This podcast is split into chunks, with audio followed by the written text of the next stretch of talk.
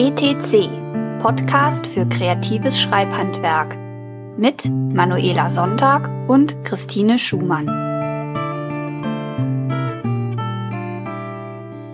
Herzlich willkommen zur heutigen Folge ETC. Wir sind heute back zum Business as usual. Wir haben heute die Workshop-Folge Januar. Es kommt mir irgendwie so vor, als hätten wir in diesem Monat alle zwei Tage eine Folge aufgenommen. Das ist wahrscheinlich maßlos übertrieben, aber irgendwie. Alle zwei Wochen halt. Ja, irgendwie hat der Januar jetzt sehr, sehr viele Folgen. Das ist, ja. das bin ich nicht mehr gewohnt. Ich fühlte mich eben so ein bisschen an unsere ganz alten Oldschool-Podcast-Tage erinnert. Kannst du dich noch erinnern, als wir immer versucht haben, alle Folgen für einen Monat an einem Tag aufzunehmen? Äh, wir hatten mal, wir hatten mal versucht, zwei Folgen an einem Tag aufzunehmen, ja. Aber irgendwann waren wir dazu übergegangen, nur noch irgendwie dafür zu sorgen, dass wir halt so ein paar Folgen auf Halde aufgenommen hatten. Ich wollte immer so irgendwie so mindestens fünf Folgen im Voraus aufgenommen haben um mich sicher zu fühlen. Mittlerweile ist es so, ja, diese Folge kommt jetzt am Montag raus. Heute ist Dienstag.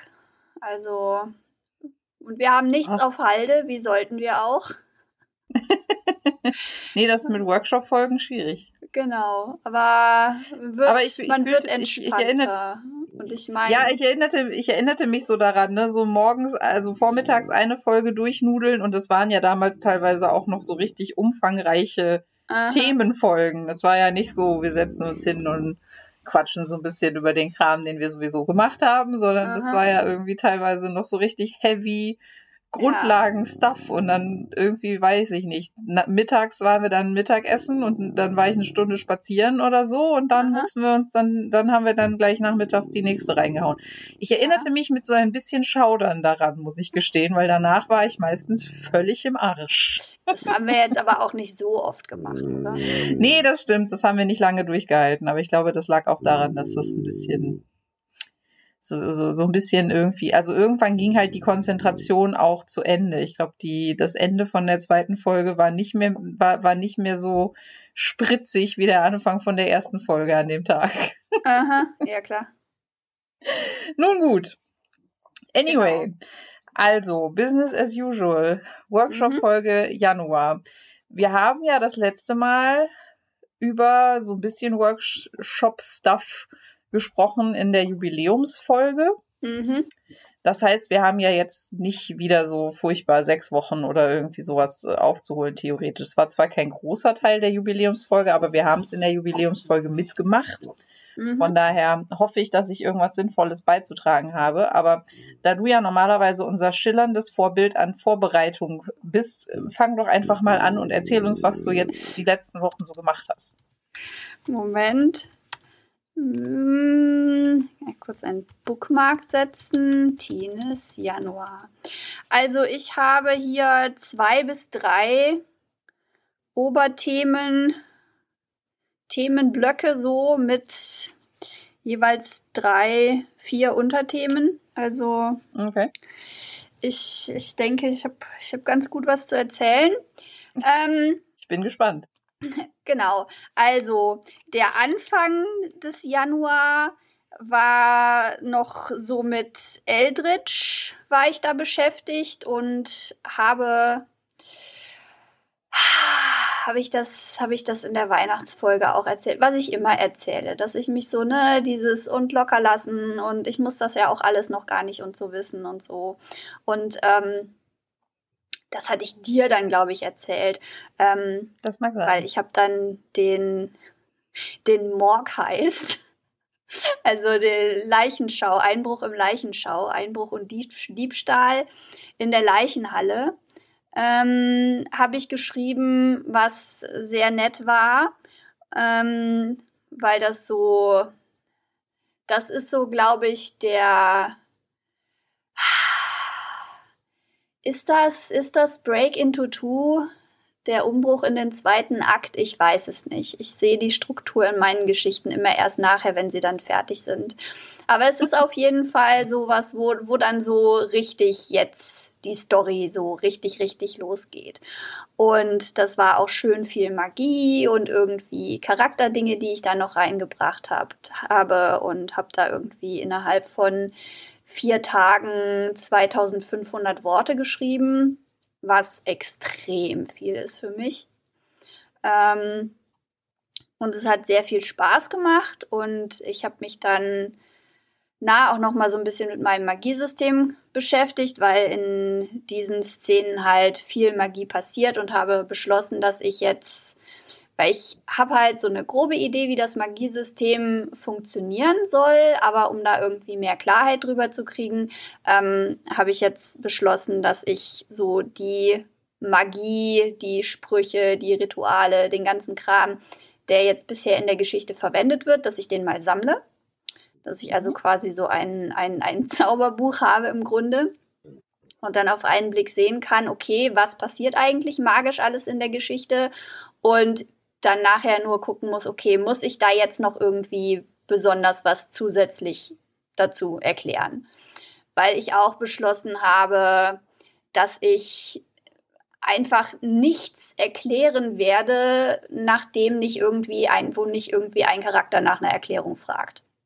Mhm. So, also ich halte mir noch, ich halte mir noch offen, das so zu gestalten, dass ähm, Ginny halt Bücher liest zu dem Thema. Also sie hat irgendwie eine Frage und dann liest sie irgendwie Bücher zu dem Thema und ich fasse dann den Inhalt von diesen Büchern zusammen, weil halt ein so ein Feature der Geschichte bisher ist, dass es halt Geschichten in der Geschichte gibt. Also es gibt mhm. die, es gibt Ginnys, Ginnys Geschichte über Inanna und Erashkigal die erzählt wird. Es gibt Geschichten, die Ginny aus ihrem Leben erzählt, eben als Geschichten und die auch als Geschichten konzeptionalisiert so für sich. Und dann gibt es halt im Moment noch die Geschichte von der Göttin oder von den Göttinnen und wie sich das so zugetragen hat. Und halt so, so eine Mischung aus, aus Mythos und realer Geschichte, die so, die so stattfindet und da halt irgendwie Bücher einzubauen, die über die Magie sprechen und die irgendwie Familias erklären und sowas. Das ist sowas, das ich mir offen halte. Aber ich, ich gucke jetzt erstmal, ob da irgendwie überhaupt Erklärungen nötig ist, sind. Mhm. Weil muss man das alles erklären? Es gibt so Leute, die hätten das gerne erklärt, die hätten gerne. Ja, man kann nicht alle glücklich machen ja, die hätten gerne irgendwie eine konkrete Logik dahinter, ein ganz konkretes Magiesystem dahinter. Aber braucht die Geschichte das wirklich? Sind das Dinge, die, die Ginny irgendwie fragen würde? Ich, ich stelle mir vor, ich meine, mich persönlich würde es natürlich interessieren, wie funktioniert diese Magie überhaupt und würde dann mich hinsetzen und mir irgendwie Sachbücher dazu angucken die Frage ist, okay, das ist realistisch, dass das passieren würde, aber muss ich das in der Geschichte zeigen? Ist das irgendwie, hm. keine Ahnung, ich, ich, ich weiß es noch nicht, aber ich sammle auf jeden Fall, ich sammle jedenfalls Magie. Ähm, dann eine zweite Sache, die ich überlegt habe, ist, ob ich vielleicht diesen ganzen Kram, weil im Moment oder so wie ich die Geschichte ursprünglich konzeptionalisiert hatte, war es halt so, dass es letztendlich darauf hinausläuft, dass äh, Ginny und Anwin die dunkle Göttin aus ihrer Gefangenschaft befreien. Und mhm. das bringt halt so ein paar, so ein paar Dinge mit sich, die ich irgendwie doof finde. In der Hauptsache Plot. ich habe festgestellt, Plot, ich finde Plot so langweilig. Plot ist, Plot, äh, Plot ist einfach nicht meins. Und dann habe ich natürlich die Möglichkeit, diesen ganzen, diesen ganzen Plot auf Charakterkram fußen zu lassen und das irgendwie alles sehr, sehr in den Charakteren zu verankern. Und es geht irgendwie die Suche nach der Göttin ist im Grunde die Suche nach sich selbst und dieser ganze Kram, das irgendwie zu machen, aber keine Ahnung, wie ich das, ob wie ich das anstellen würde, weiß ich nicht. Und dann habe ich mich mal hingesetzt und geguckt und ich könnte die Göttin auch quasi, also diesen ganzen Story-Arc mit der Göttin könnte ich auch rausschreiben. Und die Geschichte so umbauen, dass es halt einfach nur um diese beiden Frauen geht und ihre Beziehung und Ginnys Selbstfindung und irgendwie Ginny entdeckt ihre Magie, Ginny stellt fest, sie hat eine Familie, wie komme ich damit klar und wie gehe ich mit diesen Konflikten um? Und dass das im Grunde die Geschichte ist und die Göttin, die die dunkle Göttin ist halt in der Hölle eingesperrt, die lichte Göttin ist im Himmel eingesperrt und das ist so ein Status quo, der irgendwie, ja, zwar so unter der Geschichte drunter liegt, aber mehr so ein Hintergrundrauschen ist. Da muss man dann natürlich im Klappentext klar machen, so, ja, hallo, wenn ihr das lest, weil ihr irgendwie, ähm, keine Ahnung, Dan Brown äh, Artefakt jagt und irgendwie Informationssuche lesen wollt, dieses Buch ist nicht für euch, sondern da geht es um die Leute. ähm, ja, aber da ist halt auch so gesagt, das muss ich jetzt noch gar nicht entscheiden. Ich habe noch nicht mal 70 Seiten geschrieben. Ich habe noch nicht mal den ersten Akt fertig. Ich bin noch nicht mal, ich bin noch nicht mal wirklich, weiß ich nicht, ob ich schon überhaupt schon am Inciting Incident bin. Geschweige denn irgendwo in der Nähe von Akt 2. Ja, hm. ich muss, ich muss jetzt noch gar nichts wissen. Ich muss das noch nicht entscheiden. Und zu diesem Zeitpunkt ist irgendwie alles, was ich schreibe, hat mit der, mit der Göttin und wo sie irgendwie ist und, oder auch nicht und wie auch immer, hat nur minimal was mit, hm, wobei da fällt mir gerade ein, eine Sache würde dann da nicht funktionieren. Hm, das würde dann rausfallen. Okay, das ist wieder doof.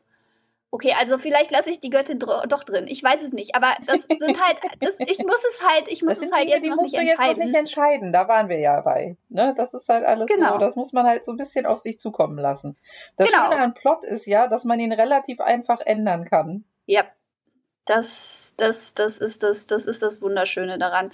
Aber die Sache ist halt auch, während ich, während ich überlege, wie ich das irgendwie, oder während ich jetzt überlegt habe, wie ich das alles ohne die Göttin bauen könnte, habe ich halt auch noch mehr Stellen entdeckt, wo halt Plot und Charakter, äh, wo halt äh, Charakterkram und, und Beziehungen und, und die Agency von, von Ginny und Anwin eine Rolle spielen. Habe ich mehr von diesen Stellen entdeckt und eben halt mehr gefunden, dass ich irgendwie, mit dem ich die, die, die, die Langeweile des Plots mir vertreiben kann weil es halt um, um, um, diese, um diese beiden Menschen geht. Naja, das habe ich jedenfalls getan. Und ähm, das war so die erste Hälfte des Januar relativ, oder nee, stimmt nicht, so die ersten anderthalb Wochen des Januar, äh, wo ich da fleißig dran gearbeitet habe und großen Spaß hatte und so das Gefühl hatte, oh, jetzt, jetzt kommt's, jetzt, jetzt, jetzt also. Ähm, dann ist unser Auto kaputt gegangen. und zwar auf eine so teure Art und Weise kaputt gegangen, dass wir jetzt ein neues Auto haben. Ähm, mit entsprechenden, ups, das war der falsche Shortcut, äh, mit den entsprechenden ähm, zusätzlichen Kosten, die irgendwie da entstehen. Und da dachte mein Hirn so, so, ey, ey, ey, du hast doch mal dieses, dieses Drehbuch geschrieben. Und realistisch betrachtet ist dieses Drehbuch irgendwie die eine Möglichkeit, die ich habe, tatsächlich irgendwie finanziell hier was beizutragen, weil ich bin für sonst nichts zu gebrauchen. Das, das ist leider einfach so. Also habe ich mir das Drehbuch wieder zur Brust genommen. Ähm, aber bevor ich da jetzt tiefer reingehe, Ela, möchtest du, möchten wir uns ein bisschen abwechseln? Möchtest du jetzt ein bisschen was erzählen oder soll ich ja einfach weiterlabern? Ich ja, Wie ist ich das? kann ein bisschen was erzählen. Das, äh, das passt schon. Ähm, also ich habe auch ein bisschen Recherche in der eigenen Geschichte äh, betrieben. Das finde ich immer ganz, äh, das finde ich immer ganz witzig. Für Elysion habe ich das ja sehr exzessiv gemacht. Da habe ich ja quasi mein ganzes Worldbuilding irgendwie aus Teil 1 abgeschrieben. Also mir Teil 1 nochmal durchgelesen und alles aufgeschrieben, was da an Magie und Städten und Feiertagen mhm. und alle möglichen Kram drin stand, den ich mir irgendwann mal ausgedacht hatte, weil ich dachte, auch warum nicht? Und das ist dann halt erst dann ein Problem, wenn du eine Fortsetzung machen willst und dann irgendwie so Consistency brauchst. Und halt irgendwie keinen, äh, na, wie sagt man? Mhm. Kein, äh, ich weiß nicht, die, die Leute, die halt irgendwie an Filmsets dafür sorgen, dass halt irgendwie. Continuity. Das, das Continuity-Dinger. Ja. Danke. Äh, also ne, dann muss man das halt quasi für sich selber machen. Und ähm, also jetzt für die Zirkelchroniken war es nicht ganz so schwierig, weil das, mhm. das Worldbuilding natürlich auch irgendwie großteilig historisch ist und ich schon lange beschlossen habe, dass ich nicht erklären werde, wie diese komische Blutmagie funktioniert. Mhm. Die, die funktioniert halt einfach. Es sind Katholiken und sie sind Blutmagier. Da. Ja, mehr braucht man nicht zu Deal. ne, es ist also die, die Leute, die halt irgendwie ein Rollenspielregelwerk lesen wollen, wo das alles aufgedröselt wird, wie viele Mana-Punkte das braucht und wie viel, wie viel äh, Hitpoints dir das halt irgendwie auf deine Attacke addiert, die sollen halt ein Regelbuch lesen. Da wird das alles irgendwie erklärt. Mhm. Aber Blanche interessiert sich halt überhaupt nicht dafür, wie das funktioniert. Und mhm. hält es auch irgendwie alles äh, bis, bis zum Schluss eigentlich fast noch so ein bisschen für, für Humbug. Mhm. Ähm, und ich möchte das halt eigentlich auch so ein bisschen offen lassen. Ob das funktioniert, wie das funktioniert, ob das halt irgendwie, also dass, dass es funktioniert, ist klar, aber ne, halt wie das, wie das funktioniert, ob es tatsächlich irgendwie Drogen sind oder doch irgendwie Magie oder eine Mischung aus beidem oder was auch immer. Mhm. Und aber was ich, aber was ich trotzdem brauchte, war das, das soziale Worldbuilding, weil wir haben uns ja irgendwann mal darüber unterhalten, dass das halt auch Geschichten, die halt ohne Magie und Drachen und sowas auskommen, halt irgendwie ein Worldbuilding haben, weil spätestens halt ein, ein, ein soziales Worldbuilding halt irgendwie, ne, wer, wer wen kennt und wer was mit wem irgendwie gemeinsam hat. Und mhm. da musste ich halt noch mal ein bisschen nacharbeiten, weil ich ja angefangen habe, den ersten Akt von Teil 1 auseinander zu rupfen. Mhm und mehr oder minder komplett neu zu schreiben. Also ich glaube in den ersten, also ja, also ich glaube in den ersten 50, 60 Seiten von Teil 1, also meine Satzseiten, in meinen mhm. Satzseiten hat Teil 1 irgendwie 240 Seiten ungefähr. Mhm. Und die ersten 60, also so ungefähr Akt 1, wenn mhm. man so von fünf Akten ausgeht, mhm. dann, also so ein paar Beschreibungen und so prinzipiell die, die Choreografie, wer wo wann ist, sind durchaus die gleichen geblieben, aber so zwischendurch habe ich alles rausgerupft und neu gemacht. Mhm. Und deshalb, und dafür, Kinder, schreibt man die, die Reihe zuerst fertig, bevor man anfängt zu veröffentlichen. naja, also keine Ahnung, das würde ich jetzt so pauschal nicht sagen. Wenn man irgendwie erfahrener darin ist, irgendwie Serien zu konzipieren, dann geht das vielleicht auch anders. Aber ich, also für mich persönlich war es jetzt gut, dass ich, dass ich das noch nicht getan hatte, weil Aha. das, ne, also zum einen habe ich ja noch, habe ich ja in Teil 4 und vielleicht werde ich das in Teil 5 auch noch machen, das weiß ich nicht, den habe ich ja noch nicht angefangen, immer noch äh, mit dem Worldbuilding insofern gehadert, dass ich noch irgendwie Sachen, die im ersten Band noch in Stein gemeißelt waren, dann irgendwann umgeschmissen und rausgeworfen habe, weil ich dachte, mhm. nö, hab doch keinen Bock drauf.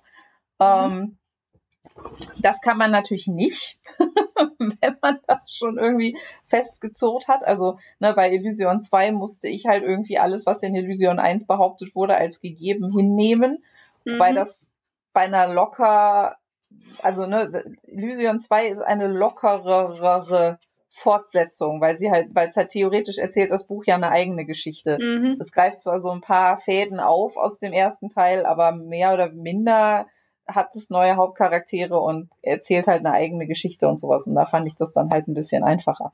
Anyway. Mhm. Social World Building. Ich musste mir überlegen, was, ich, ich musste quasi für Blanche so ein, so, so ein CV schreiben, mhm. weil ich hatte, ich wusste zwar ungefähr, ne, aufgewachsen da, Familienproblem X, auf, ne, weggelaufen von ihrer Familie dann und dann und dann war sie im Zirkel. Aber so zwischen, sie kommt im Zirkel an, ungefähr um, um die Zeit und sie ist halt irgendwie am, im Prolog von Teil 1 ist sie in Paris.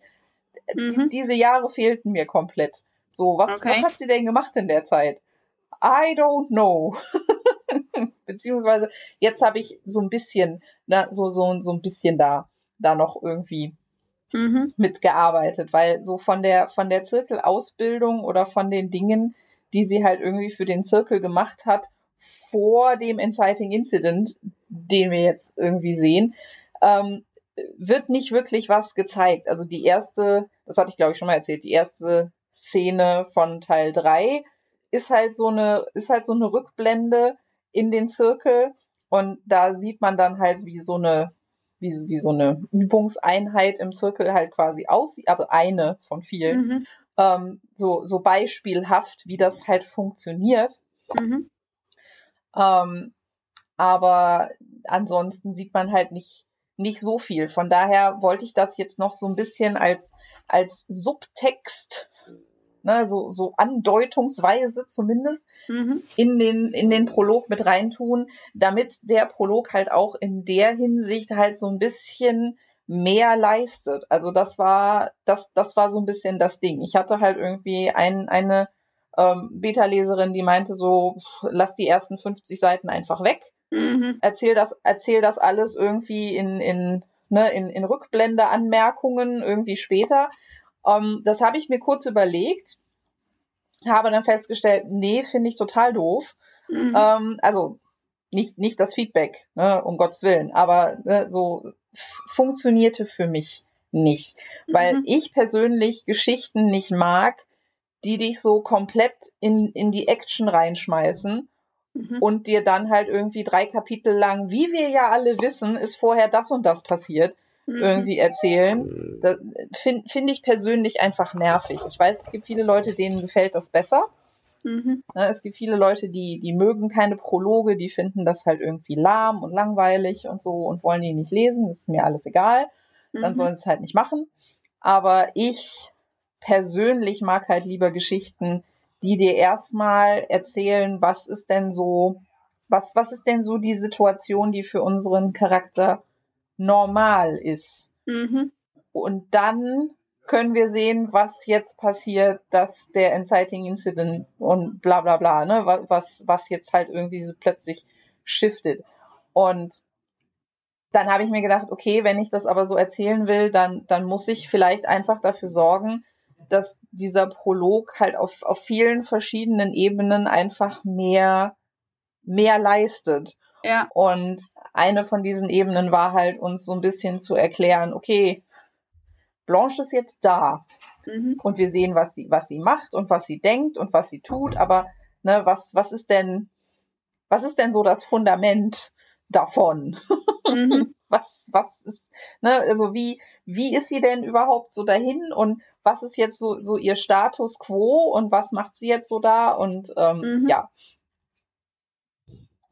Das hat halt ein bisschen, ein, ein bisschen Eigenrecherche in, im eigenen Text erfordert, weil ich halt so ein bisschen zusammensuchen musste, welche kryptischen Anmerkungen ich denn über ihre Vergangenheit irgendwie alle schon so gemacht hatte Mhm. um dann zu gucken, dass das irgendwie eine halbwegs ein, eine halbwegs äh, glatte Narrative ergibt, ohne dass man sich halt irgendwie fragt, so, hä, aber eigentlich äh, hast du doch was ganz anderes. Aber es ging erstaun es ging erstaunlich gut. Also es hatte natürlich auch damit zu tun, dass ich am Anfang sehr wenig irgendwie über sie erzählt habe. Das war ja jetzt irgendwie mehr so, so das, das Schreiben von Band 4 das mir Mhm. halt sehr viel über Blanche und ihre Vergangenheit irgendwie erzählt hat, weil wir da halt irgendwie, ne, wir zurück zu ihrer Familie und dann müssen wir erzählen, wie das mit ihrer Familie war und wo sie überhaupt herkommt und warum sie überhaupt im Zirkel ist und blei, ne?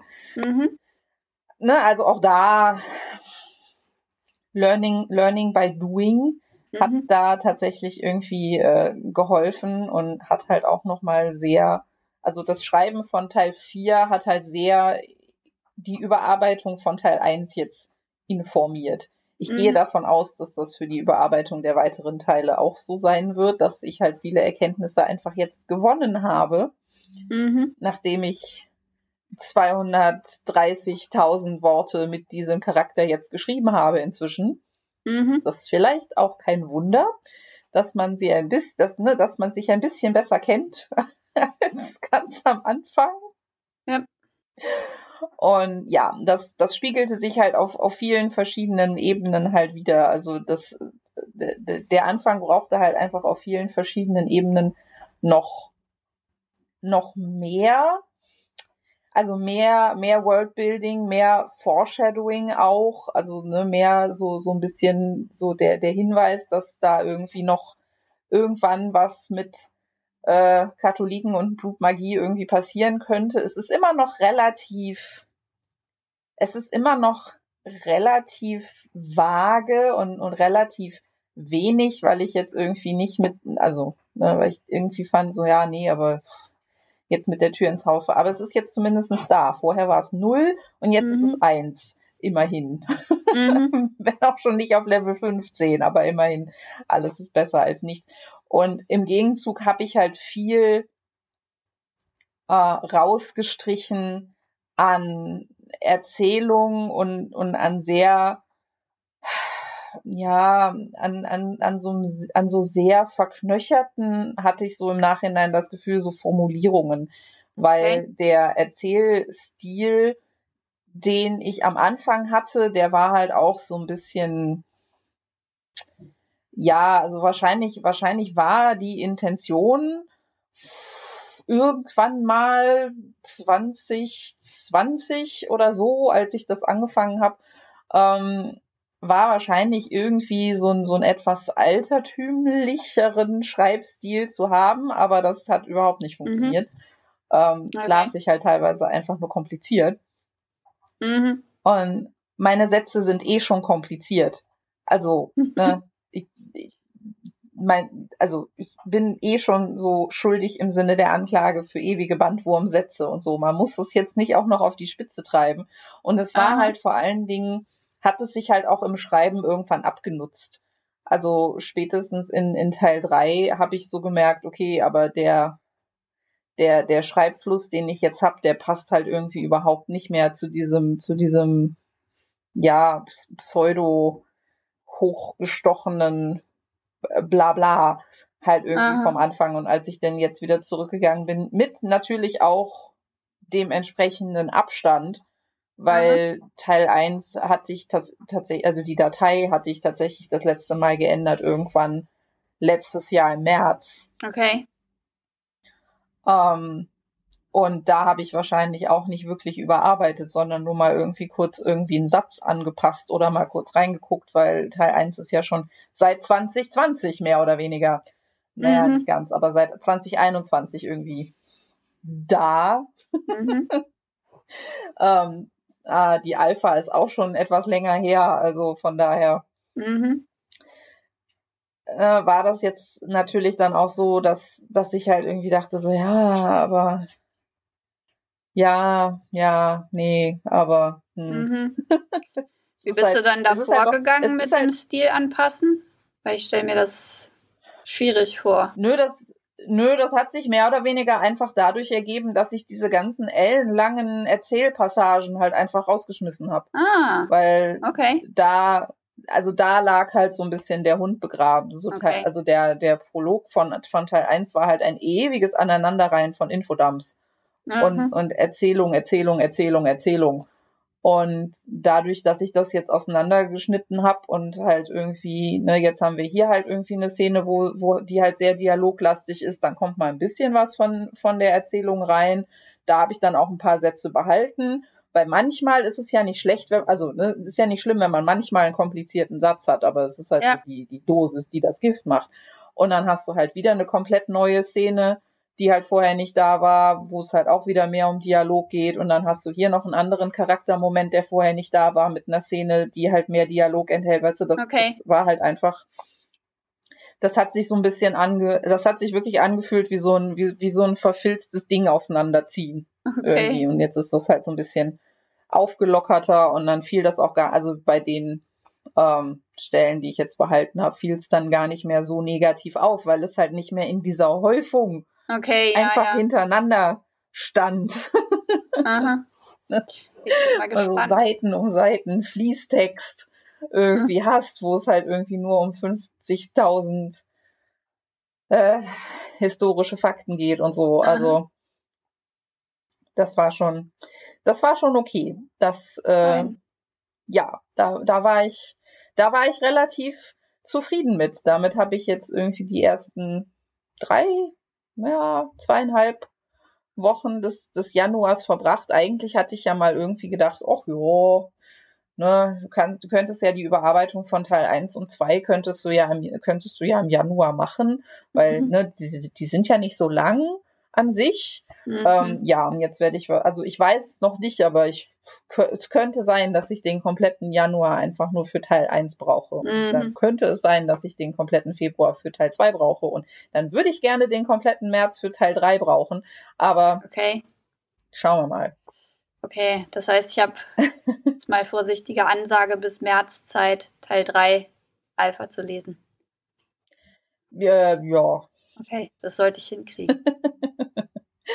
also, ne, das ist alles, alles kein Stress und so, Ja, ja. weil zwischendurch muss ich ja auch noch irgendwie so ein, so ein, so ein, so einen fünften Teil, irgendwie so ein, so ein Ende fabrizieren, aber na, es, es, es fühlte sich jetzt gerade halt ganz gut an, halt so ein bisschen durchzurollen, weil sich jetzt halt auch viele Sachen auseinander ergeben haben. Also ich habe jetzt, ich habe ja so ein großes Übersichtsfile mit Überarbeitungsnotizen, ähm, die natürlich auch gegliedert sind in Teil 1, 2, 3, 4 folgende. Aha.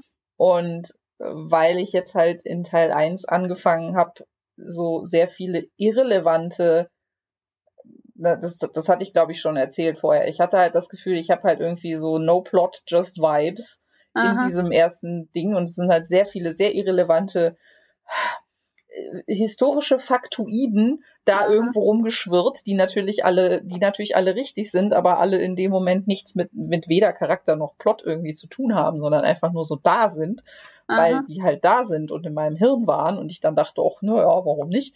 Ähm, Schreiben wir das mal auf. ja, habe ich jetzt mal ein bisschen aufgeräumt und habe halt mal so ein bisschen so die Sachen in den Vordergrund gestellt, die tatsächlich für die Story auch wichtig sind. Und ich stelle fest, dass dabei halt auch irgendwie immer so, so Folgedinge für Teil zwei und drei halt irgendwie zustande gekommen sind, weil das ist halt so der, der, der Komplex der Serie, der sich halt mit diesem ganzen politischen Intrigenkram beschäftigt. Mhm. Und dann so ab vier und, und jetzt fünf wird's dann wahrscheinlich eher so ein bisschen um, um das magische Gedöns und sowas irgendwie gehen. Von daher hatte ich jetzt mal so den, den lockeren Plan gefasst, mit der momentan, auf, auf der momentanen Überarbeitungswelle einfach dann nochmal bis Teil drei zu reiten. Und Teil Mhm. vier habe ich ja noch gar nicht so lange fertig. Der kann halt noch ein bisschen länger liegen bleiben. Das ist nicht so schlimm. Aber okay. Ne, das, das war so, das war so die Idee dahinter. Nicht, da- dass man mir nachher vorwirft, ich würde halt irgendwie, ich wäre halt willkürlich grausam zu meinen, zu, zu, zu meinen Testlesern und würde ihnen irgendwie willkürliche Deadlines an den Kopf werfen. Nicht doch, nicht doch. Es ist alles, alles einvernehmliche Grausamkeit, Ela. Ja, ja, ja, ja. ja, das, das war auf jeden Fall so das, das erste, der erste große Klotz, über den ich jetzt Aha. sprechen konnte, immerhin. Fast Ja. 20 Minuten. Ja, fein. Soll ich dann, soll ich dann jetzt mit meinem Drehbuchkram weitermachen? Ja, bitte. Wechseln wir uns Bitte ab. darum. Okay. Mach ich hier noch ein neues Lesezeichen hin. Ups, das war wieder der falsche Shortcut. Äh,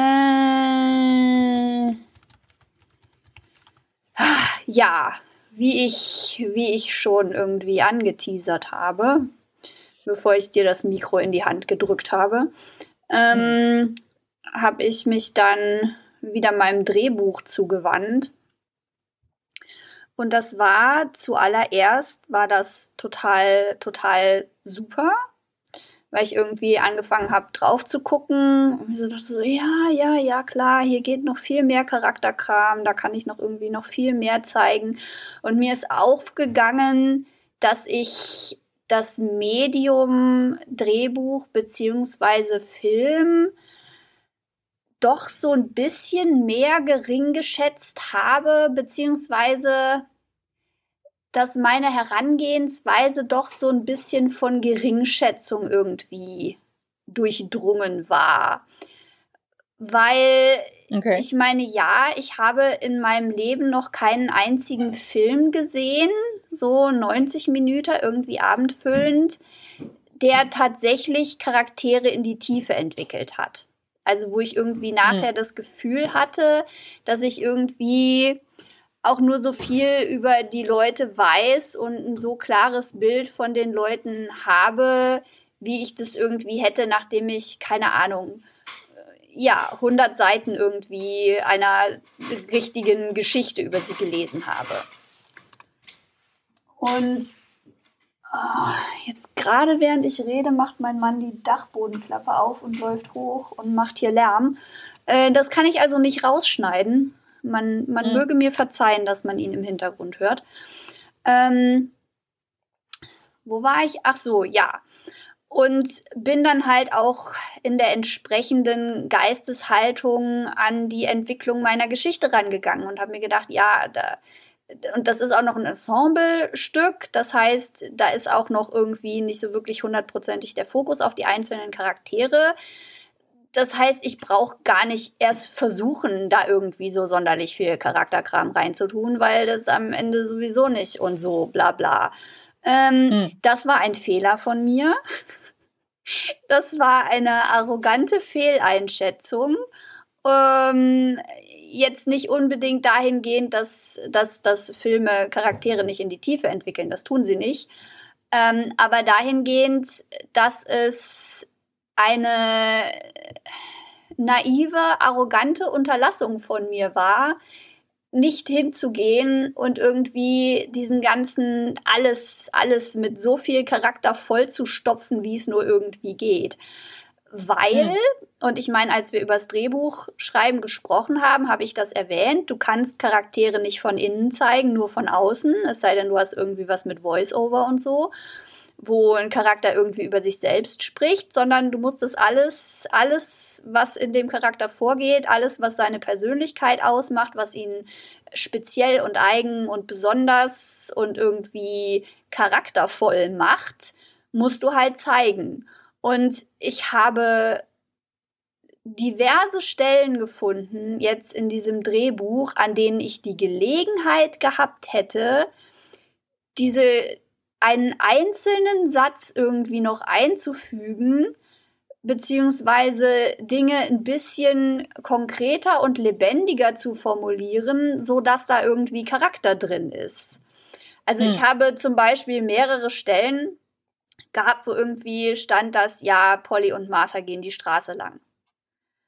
Das ist so eine verpasste Gelegenheit weil ich hätte da, ich, und habe das dann jetzt auch gemacht, kann beschreiben, wie geht Martha die Straße lang und wie geht Polly die Straße lang.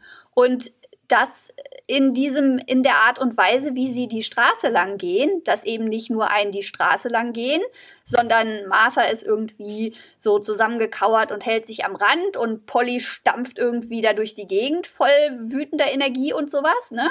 Während sie gehen die Straße runter, da ist ja nichts drin.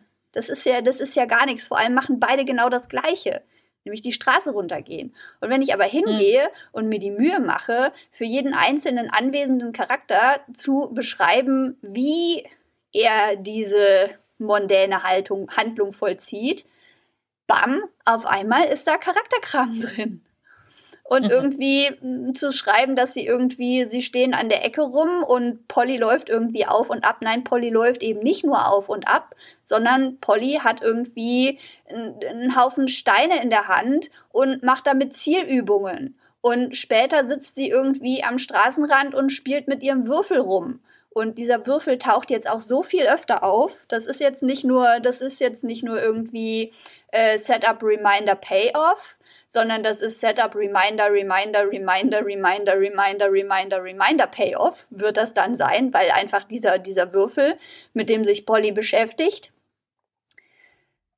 etwas ist, das zu ihr gehört und das irgendwie so exemplarisch für sie steht, weil sie halt, ne, ihr wurde dieser Würfel, sie hat diesen Würfel in der, in der Ausnüchterungszelle verloren Äh, alle haben behauptet, so, wieso, ja, keine Ahnung, weiß ich doch nicht, wo dein Würfel hin ist, was soll das, und haben ihr diesen Würfel nicht zurückgegeben. Dann holt sie ihn sich zurück und dann spielt sie halt damit. Und darüber entfaltet sich auch so ein Konflikt mit Annie, der vorher nicht drin war und der Möglichkeiten gibt, noch irgendwie so zu zeigen, was eigentlich so Pollys, Pollys Problem im Leben war und wo irgendwie ihre, ihre Verletzlichkeiten und ihre Empfindlichkeiten liegen. Und darüber kann ich dann halt wieder Annie zeigen, wie sie auf sowas reagiert. Und dann kann ich Martha zeigen, wie sie sowas beobachtet und darauf reagiert. Und da ist auf einmal ganz viel Charakterkram drin, der vorher da nicht drin war, weil ich mir dachte, ach, Charakterkram brauche ich eh nicht reintun. Das, das kommt nachher eh nicht auf die Leinwand. Das, das sieht man eh nicht. Und es ist mir ein bisschen peinlich, vor allem halt auch, weil ich eigentlich, ich schreibe wegen Charakterkram und so. Und das ist mir wichtig. Allerdings, allerdings muss ich zu meiner Verteidigung ja auch sagen, ich habe das Ding in drei Monaten runtergerissen, dann habe ich es einmal überarbeitet, dann habe ich es nochmal überarbeitet und das war's. Hm. Also in diesem, mit diesem Ding, ich habe mich insgesamt irgendwie ein halbes Jahr damit beschäftigt mit 90 Seiten, mit 90 sehr locker beschriebenen Seiten. Also sagen wir, wenn das, wenn das irgendwie als normale Geschichte geschrieben wäre, wären es vielleicht 50 Seiten oder so. Ja, aber auch da ist, ist ein halbes Jahr nicht, nicht viel. Wirklich nicht für meine Verhältnisse. Und jetzt beschäftige ich mich halt nochmal damit, aufmerksamer und irgendwie offener und eben mit weit weniger Geringschätzung äh, für dieses Medium. Und mit ein bisschen Abstand, das bringt immer sehr viel, finde ich. Ha? Und mit Abstand, das bringt irgendwie ja, erstaunlich viel, finde ich, wenn man halt so Dinge einfach mal so ganz lange nicht angefasst hat. Ja, ja, ich weiß nicht, das war irgendwie 2018, 19, nee, 2017, 18, keine Ahnung. Auf jeden Fall, es ist schon eine ganze Weile her, dass ich das, dass ich das irgendwie, dann hatte ich es zwischendurch mal in der Hand, weil ich, weil irgendwie äh, zwei Wochen vor der Deadline ich mir irgendwie gedacht habe, so, ach, jetzt gucke ich da noch mal schnell drüber und dann mache ich bei diesem Wettbewerb mit, worauf ich dann aber irgendwie dann überhaupt gar keinen Bock hatte und dann habe ich es wieder aufgehört und so und mich jetzt in aller Ruhe damit zu beschäftigen, das, das, das, ist, das macht sehr viel Spaß. Ich liebe, ich liebe es zu überarbeiten. Oh Gott, liebe ich es zu überarbeiten. Und ich kann da jetzt eben auch noch mal die Charaktere mir herausarbeiten und das ist einfach total schön. Ähm, genau. Und ein zweiter, zweiter Punkt ist, mit welchem fange ich an? Fange ich mit, mit Feedback an. Ähm, ich habe natürlich jetzt noch mal in diesem Zusammenhang mir noch mal so ein paar YouTube-Videos über das Drehbuchschreiben angeguckt, um mhm. einfach noch mal so ein bisschen so ein bisschen Anregung zu kriegen und auch wie wie damals, als ich dieses dieses Drehbuch ursprünglich geschrieben habe, so dieser dieses Bedürfnis, was richtig Gutes zu machen und das so richtig toll zu machen und richtig informiert und und mir vorher ganz viel, ganz viel Informationen einzuholen und so. Das, das reizt mich jetzt auch wieder. Also das ist jetzt schon, schon auch sowas ziemlich, ziemlich, das, das, das ich dringend machen wollte. Allerdings habe ich dann festgestellt, und ich habe auch noch mal dieses Feedback gelesen, das ich vom, vom, vom, von meinem Reader für diesen einen Wettbewerb gekriegt habe, bei dem ich, bei dem ich mitgemacht habe. Und da habe ich dann festgestellt, dass, dass dieser Zug irgendwie in Sachen, ja, wie schreibt man denn ein gutes Drehbuch, wie schreibt man denn was, das sich irgendwie verkauft und so, ähm, der Zug, mich damit zu beschäftigen, ist abgefahren. Weil ich habe dann so mein, mein Spaß an diesem Projekt ist irgendwie so von 180 auf minus 5 gefallen. so innerhalb von kürzester Zeit.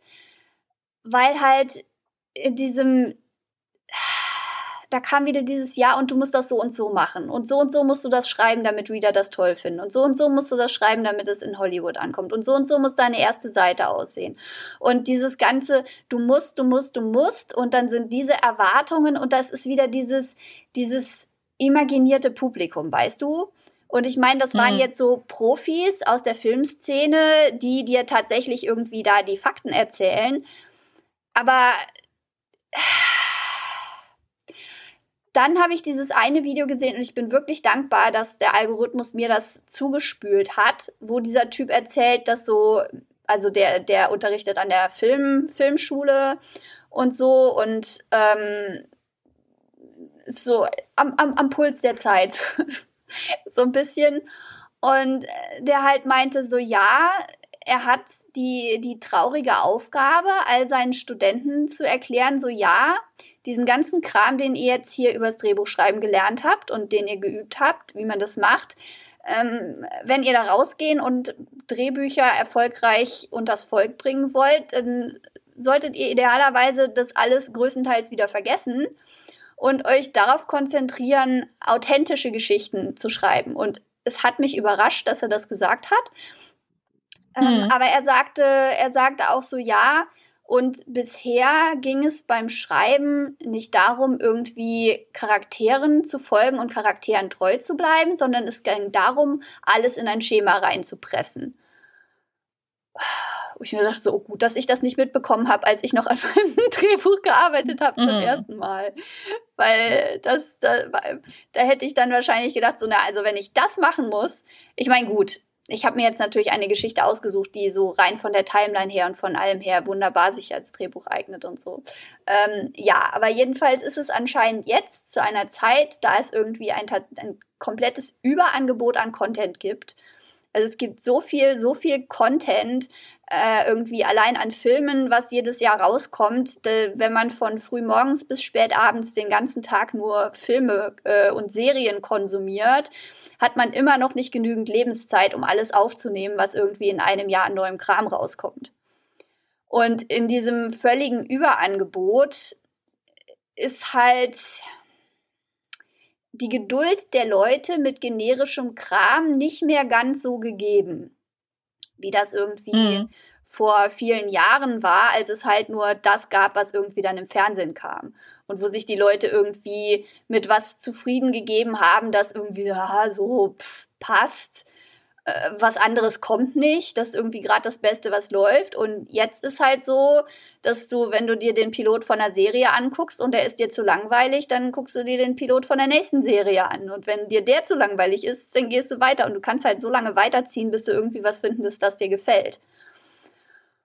Und entsprechend muss sich halt jetzt so die Filmindustrie so ein bisschen dem Fakt stellen, dass Leute irgendwie im Allgemeinen doch auch Interesse haben an nicht so generischen Geschichten, sondern an authentischem Kram. Was auch immer jetzt authentisch bedeutet, aber ich gehe mal davon aus, oder so wie ich ihn verstanden habe, bedeutet halt authentisch, dass man halt den Charakteren folgt und mit den Charakteren geht.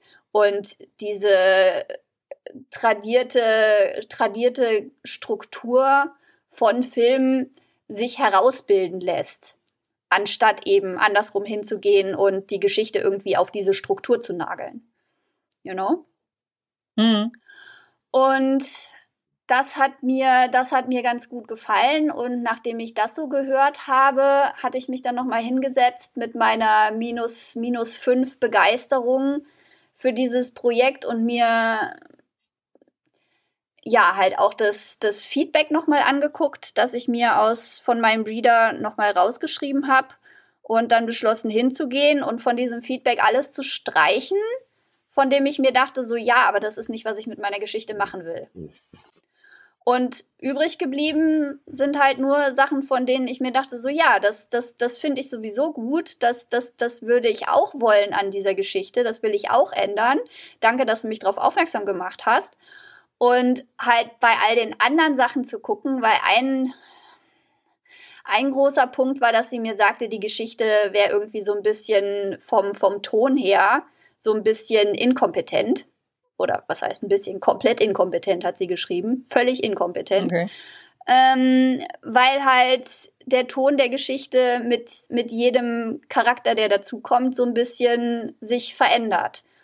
Weil während Martha alleine unterwegs ist, ist es halt irgendwie so die, die traurige, tragische Geistergeschichte. Dann kommt Polly dazu und macht irgendwie einen auf, auf äh, Rachegeist.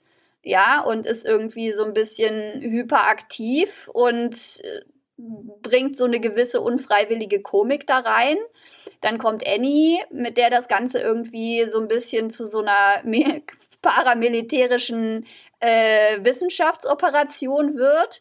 Und dann später kommen Liz und Kate dazu, wo dann auf einmal irgendwie das ganze Gefühl voller wird.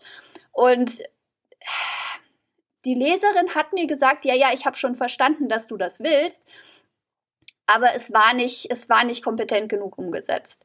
Weil ich mir so dachte, so, ja, okay, dann. Aber jetzt, wenn ich so drüber nachdenke, liegt es vielleicht auch einfach daran, dass es nicht genug mit Charakterkram, in, von Charakterkram eingefasst war. Und die, hm. die Charaktere nicht, nicht irgendwie präsent genug sind, weißt du, in der Geschichte so dass mhm. man, dass man das, was sie zur Story beitragen, das nicht so an den Ecken abgerundet ist. Oder was heißt abgerundet?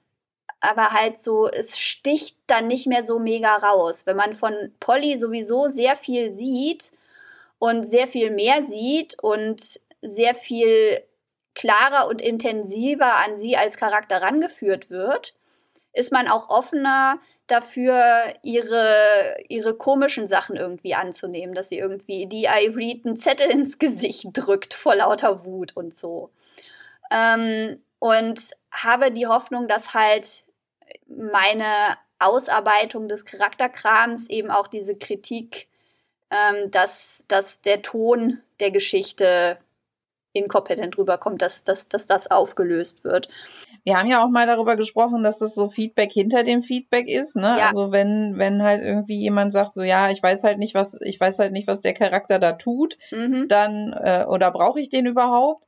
Dann ja. kann man sich halt überlegen, muss man den Charakter loswerden oder muss man dafür sorgen, dass es offensichtlicher wird, warum dieser Charakter wichtig ist. Genau, ne? exakt. Ne? Also es kann, exakt es ist ja genau immer so, das. es ist ja immer so die Frage, wenn dir jemand zurückmeldet, das funktioniert nicht, mhm. dann kann das entweder heißen, das muss raus das, mhm. also ne, negative Verbesserungen und, und Dinge einfach weglassen, die nicht funktionieren, ist eine legitime Lösung dieses Problems.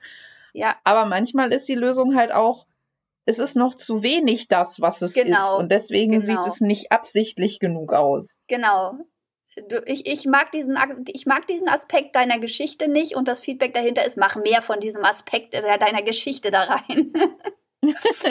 Ja, also wie gesagt, wenn ja. halt jemand sagt, ich weiß halt nicht genau, was das da soll, mhm. dann heißt das, oder ne, das, das kommt mir halt irgendwie, also wenn man, wenn man mir sagt, das kommt nicht kompetent, äh, kompetent genug rüber, dann ist das ja auch so ein bisschen so ein, ich, ich weiß, also ich weiß ungefähr, was du damit willst, aber ja. die Umsetzung ist so ein bisschen halbgar. Genau. Ähm, dann ist kann, also wie gesagt, dann kann man halt sich entscheiden, mache ich das entweder nicht oder mache ich es umso mehr, weil mhm. wenn ich es noch mehr mache, dann besteht ja auch die Chance, dass es halt sehr inten, also dass es dann sehr intentional wirkt und Aha. dann ist es nicht mehr inkompetent, weil was du mit Abs also was du mit voller Absicht erkennen kannst, dass jemand gemacht hat und das halt irgendwie so mit voller mit voller Brust ja. quasi, ne, so mit Überzeugung. so viel so viel wie es geht, ja. dann kannst du immer noch denken, das gefällt mir nicht. Ja. Das, das das steht dir offen, aber ne, das ist halt nicht dasselbe wie, das, das ist halt nicht, äh, das ist halt irgendwie halbgar umgesetzt. Genau. Und es ist, es ist ein Stück weit, wie war das? Irgendwie Mode sind nicht die Klamotten, die du trägst, sondern die, das Selbstbewusstsein, mit dem du sie trägst. Hm? Und das ist halt, das ist halt da, glaube ich, auch so ein bisschen, dass ich halt einfach diesen Kram mit mehr, mit mehr Selbstbewusstsein und mehr Schmackes und so reintun kann. Und als ich das beschlossen hatte, habe ich so gefühlt, so gespürt, wie meine Muse so wieder aus ihrem Schneckenhäuschen rauskam. Weil das war so wirklich so vom mhm. Gefühl her, hat sich da irgendwie alles so in mir eingeigelt. Ja, sogar noch mehr eingeigelt als, als so ein Schneckenhaus, sondern was mit Stacheln was das garstig ist und gemein und piekst, wenn man versucht, es anzufassen.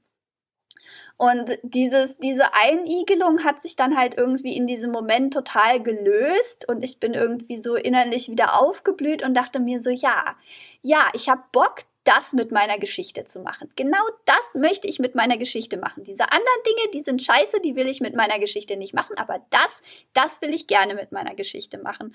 Und jetzt habe ich, also heute ist mein Schreibpausetag und ich, aber ich freue mich schon sehr drauf, morgen mich wieder mit diesem Projekt zu beschäftigen. Und, und noch mehr zu machen, weil ich habe jetzt auch noch einen neuen Aspekt reingebracht. Die, die spiritistischen Sitzungen, die hatte ich. Ich hatte dann irgendwann zwischendurch so ein bisschen Déjà-vu-Gefühl, als hätte ich das vorher schon mal reinbringen wollen, das dann aber wie rausgetan, wieder rausgenommen, weil das irgendwie mit Annies Experimenten und dann kam das irgendwie so doppelt gemoppelt und das war irgendwie zu viel und so. Und ich habe es jetzt von der, von der zeitlichen Reihenfolge so ein bisschen geändert ja, ich muss mal gucken, wie ich das noch genau mache. Aber auf jeden Fall sind da jetzt neue Aspekte drin und, und mehr Interaktion und mehr Action, mehr, mehr Polly being Polly und Annie being Annie und Martha being Martha. Und das macht, das macht sehr viel Spaß, auch weil ich irgendwie, ich meine, es ist nicht so, dass ich vorher keine klare Vorstellung von diesen Charakteren hatte. Und es ist auch nicht so, dass ich mir jetzt, weil ich habe mir die Frage aufgesch aufgeschrieben, was sind diese Charaktere außerhalb der Geschichte. Aber es ist einfach so, dass ich, dass ich halt mehr von dem zeige, mehr, mehr zeige von dem, was ich irgendwie weiß und was ich für ein Gefühl dafür habe. Genau, und so, so bin ich halt dann jetzt mit dem Feedback umgegangen. Und das ist der zweite Punkt, den ich da noch zu hatte. Oder der dritte? Der dritte Punkt? Das ist der dritte Punkt. Ähm, der dritte Punkt, den ich dazu hatte, war halt so Umgang mit Druck. Und ich habe festgestellt, jetzt an diesem Ding nochmal exemplarisch, ich meine, das wusste ich vorher schon, das war für niemanden ein Geheimnis, aber mit Druck kann ich nicht umgehen. Ich kann nicht mit Druck. Druck, Druck, Druck, Druck macht mich kaputt. Egal, selbst, selbst der kleinste Druck Druck ruiniert, ruiniert mir alles. Ich, ich kann das nicht. Damit komme ich nicht klar. Dafür bin ich nicht gebaut. Das ist, dann macht es pff, und dann implodiere ich und dann war es das erstmal. So mit meiner Kreativität und meiner Stimmung und meiner Laune und so. Und ich habe echt große, große Bewunderung, aber auch großes Mitgefühl für Leute, die in einer Umgebung arbeiten müssen, in der ständig Druck herrscht, ständiger Erwartungsdruck. Und die Sache ist ja, dass mit dem Drehbuch ist es ja auch wie mit dem, wenn man irgendwie, wenn man irgendwie versucht, ein Buch zu schreiben für ein imaginäres Publikum. Du kannst die ja nicht fragen. Du kannst ja nicht hingehen und sagen so, ja, hier irgendwie beziehungsweise du musst erst dieses, dieses Drehbuch fertig schreiben und es dann diesen Leuten geben und sagen so, hier, ja, gefällt euch das, gefällt euch das. Ähm, du kannst nicht hingehen und in meiner Situation und, und fragen so, ja, was, wie soll ich das denn schreiben? Wie, wie muss ich das denn schreiben, damit ihr das kauft? Und selbst wenn die mir dann sagen, ja, schreibt das so und so, damit wir das kaufen, dann ist immer noch die Frage, ob sie es dann tatsächlich doch tatsächlich kaufen, weißt du? Weil das ist ja, und wenn sie mhm. dir hm. dann einen Auftrag geben und du dann irgendwie alles, alles ändern musst, damit es einer anderen Person gefällt, das ist, oh, ich, ich will mir das gar nicht vorstellen. Und dieser Druck war halt auch das, ne, weil dieses, du musst das ändern und du sollst das so und so ändern und dieses Feedback hat irgendwie Gewicht für mich, kam halt durch diesen Druck dass ich die Hoffnung habe, dass irgendjemand sagt, so ja, hier, komm, gib mir dieses Drehbuch, dann zahle ich euer Haus ab. Weißt du, so in dem Sinne. Ähm, mhm. Und ich habe mich halt von diesem Druck freigemacht, eben vor allem durch diesen Typen, der weiß, wovon er redet und sagt so, ja, macht euch mal locker, schreibt mal authentisch und so.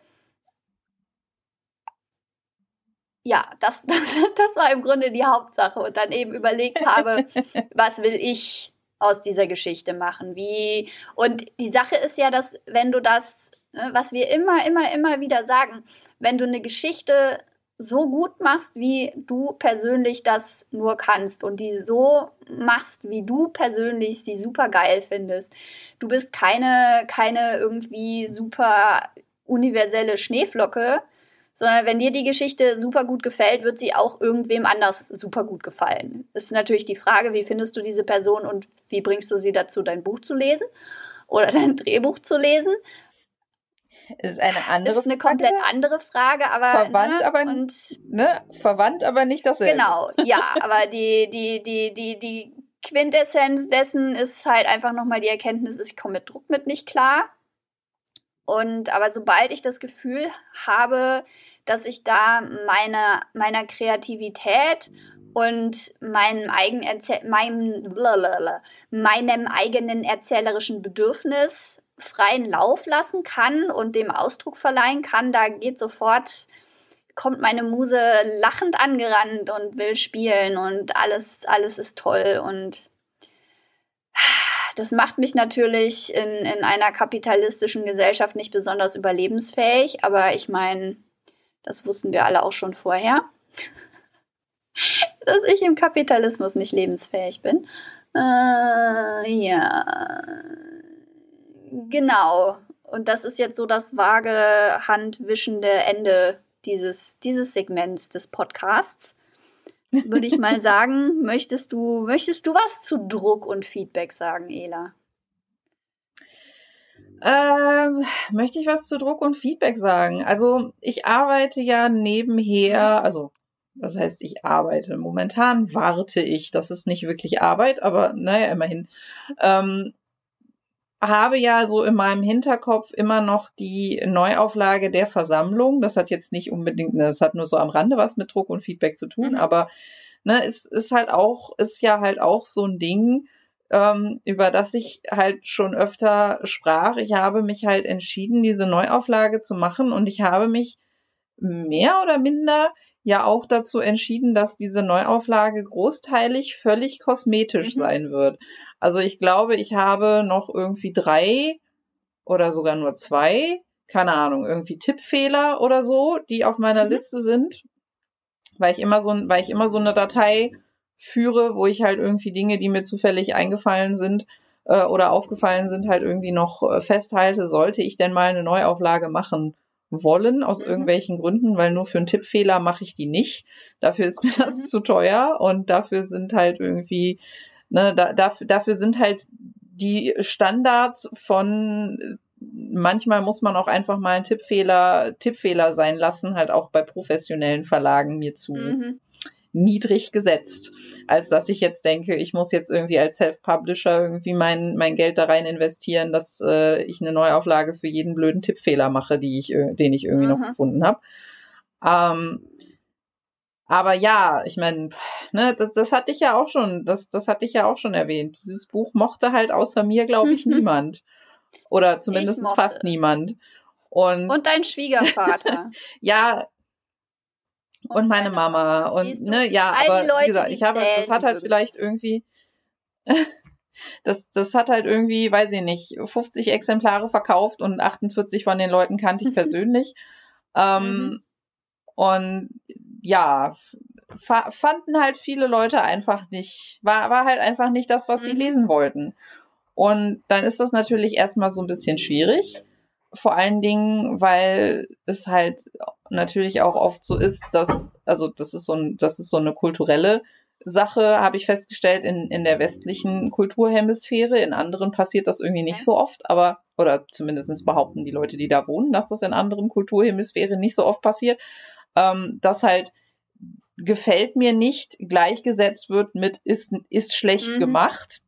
Was natürlich irgendwie dann so, für, also selbst wenn man, wenn man selber weiß, dass das gefällt mir nicht und das ist schlecht gemacht mhm. nicht dasselbe ist, ist halt natürlich trotzdem, wenn man halt irgendwie ständig so, ja, und das ist ja irgendwie total scheiße und ich wollte doch das lesen und warum habe ich das nicht bekommen und das ist doch total inkompetent mhm. und bla ne, es ist natürlich trotzdem ja. nicht schön. wenn man, wenn man sowas, wenn man sowas halt irgendwie mehrfach mitbekommt. Ja. Und selbst wenn man sich halt denkt, und ich meine, da reden wir ja auch ständig drüber, dass, dass man halt irgendwie ne, eine Geschichte, die man in die Öffentlichkeit entlässt, halt irgendwie so weit überarbeitet haben sollte, dass man zu jeder Entscheidung auch mhm. stehen kann, die man getroffen hat und dann mit solchem Feedback natürlich auch in, insofern umgehen mhm. kann, dass man sich sagt, ja, okay, du wolltest was anderes lesen, ich wollte aber nichts mhm. anderes mhm. schreiben. Und dass du was anderes lesen wolltest, entzieht sich meiner Kontrolle. Mhm. ähm, ja, das, das war jetzt nur das, was mir dazu noch einfiel. Ja. Ja. So. Aber ich habe trotzdem voll Bock auf diese Neuauflage. Also ich wollte jetzt gar nicht so ein Downer-Thema daraus machen, sondern ich wollte eigentlich nur erzählen, dass äh, ich in den letzten Tagen irgendwie, weiß ich nicht, Anfang der Woche oder Ende letzter Woche habe ich äh, nochmal äh, E-Mails ausgetauscht mit meiner Coverdesignerin, die halt irgendwie sehr äh, enthusiasmiert ist, weil sie halt irgendwie immer schon mal ein Tarot-Cover machen wollte. Ich ihr jetzt quasi die Gelegenheit gebe und ich jetzt natürlich irgendwie sehr gespannt darauf warte, dass sie mir halt irgendwie Ende des Monats dann mal einen Entwurf zukommen lassen wollte. Und ja, ich, ich halt einfach festgestellt habe, also ne, manchmal ist es ja so, wenn man Geschichten liest, also ich meine, die Versammlung ist ja jetzt auch schon 2019 erschienen, also quasi in grauer Aha. Vorzeit. In einer anderen Aha. Welt, in der es uns allen noch gut ging. Nein. Ähm, manchmal ist es ja so, das erwähnte ich ja am Anfang, ne, wenn man sich halt Texte lange nicht angeguckt hat, dann denkt man sich so, oh mein Gott, was habe ich mir denn mhm. dabei gedacht? Ähm, wobei natürlich ein Text, der sich noch in der Beta oder in der Alpha befindet, jetzt natürlich nicht gleichzusetzen ist mit einem Text, den man schon so oft gelesen hat, dass man ihn dann veröffentlicht hat. Das ja. muss man ja auch immer so ein bisschen ne, gewichten, wie das halt so ist. Ähm, aber nö, in, in dem Fall habe ich mir gedacht, nö, ich, ich wollte das so erzählen. Ich wollte diese seltsame Mischung aus Mystery, Historie und, und Ermittlungskrimi mhm. machen und das, ja, nö. Nö, ich finde die, also, ne, für mich, für mich ist die Geschichte so, wie ich sie erzählen wollte. Andere Leute hätten sie vielleicht besser erzählen können, haben sie aber nicht. Und deswegen leben wir jetzt damit. Und was ich jetzt natürlich, was ich jetzt natürlich interessant finden werde zu beobachten, ist, ob sich mit der Neuauflage, und das hatte ich ja auch schon mal erzählt, mit, mit der halt auch so ein, ein Soft Rebranding irgendwie einhergehen wird, weil es halt einen neuen Klappentext gibt, der mehr auf die Fantasy-Elemente ausgelegt ist und weil es jetzt halt auch in, in, in, der, in Urban Fantasy erscheinen wird und nicht mhm. mehr in Krimi. Ähm, ob sich mit dem Wechsel der Zielgruppe ein Wechsel der Rückmeldungen ergibt. Ich meine, ich finde es so ein bisschen kacke, dass, dass ich jetzt ausgerechnet jetzt nicht nochmal eine Leserunde ja, bei Lovely Books machen kann, weil das wäre natürlich hervorragend gewesen, so ein, so ein Vorher-Nachher-Vergleich ja. zu haben. Aber ja, gut, ich, ist nicht wegen ist nicht. Ich meine, du kannst jetzt, immer ne? noch eine Leserunde machen, du darfst nur keine Bücher dazu verlosen. Ja. ja, was aber dann auch irgendwie so ein bisschen mhm. witzlos ist, weil, ne.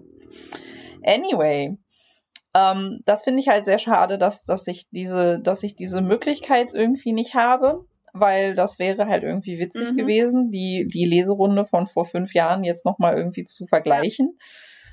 Mit einer potenziell neuen, die halt irgendwie mit Fantasy-Lesern stattfindet. Mhm.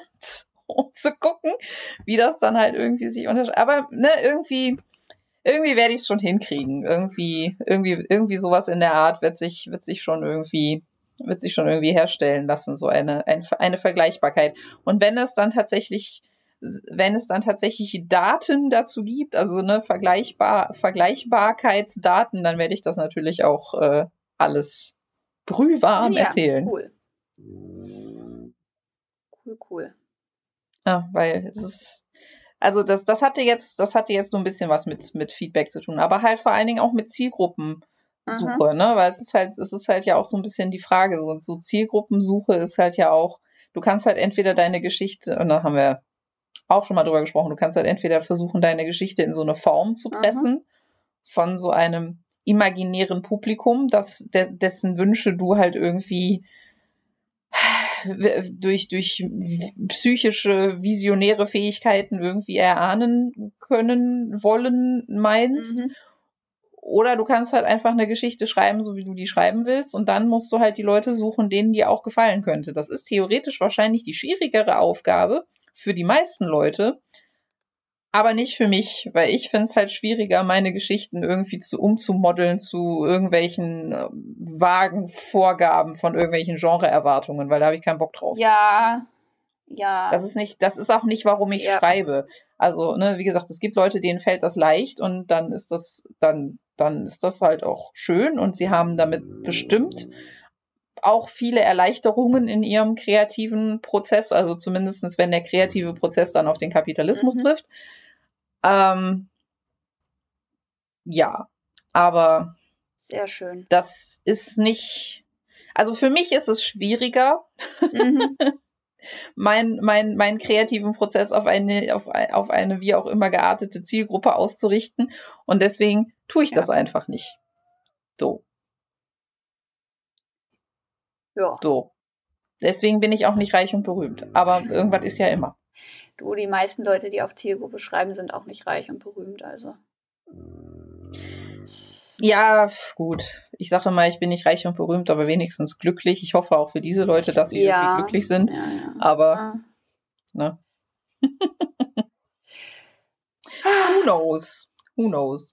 Ja, das, das war jetzt also nicht so wirklich ein Kommentar zu dem, was du gesagt hast, sondern eigentlich nur so der zweite Punkt auf meiner Liste, aber vielleicht hat es ja so ein bisschen zusammengefasst. Ja, das ist jetzt so grob unter der Überschrift. Es war ja auch jetzt nicht komplett off-topic, also.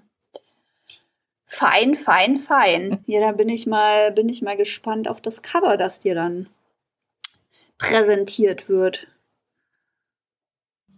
Ja, ich auch. Also ich meine, du wirst es wahrscheinlich äh, mit als erstes erblicken, wenn ich es habe, weil ich muss ja dann auch gucken, ob es zu unserem neuen Klappentext Aha. passt. Aber ja, ja, ja, doch. Ich habe da schon, ich habe da schon irgendwie Bock drauf. Das ist doch schön. Das so. freut mich doch sehr. Für meine liebe kleine Ela. Yeah. Ja.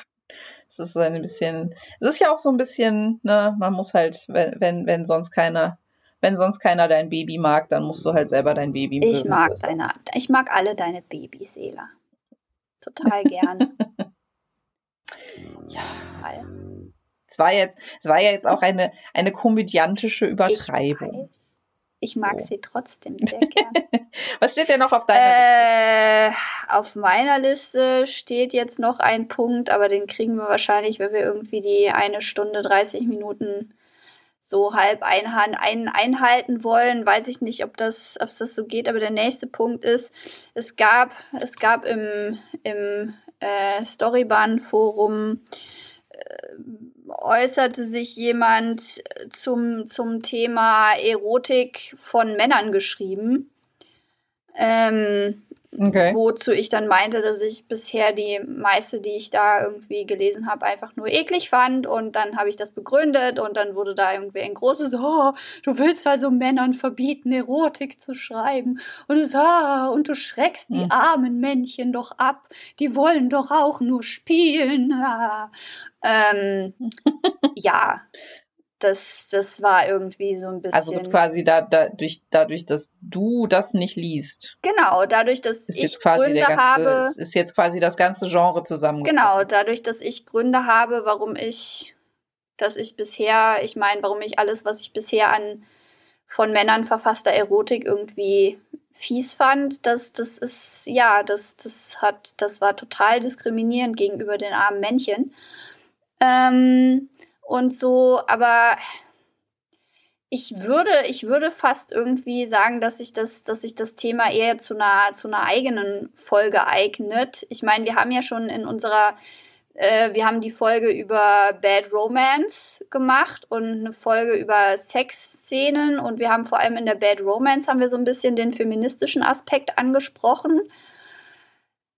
Aber hm. so was, was irgendwie, wie das so ist mit Männern und Erotik und Male Gaze und, und irgendwie Rape Culture und so.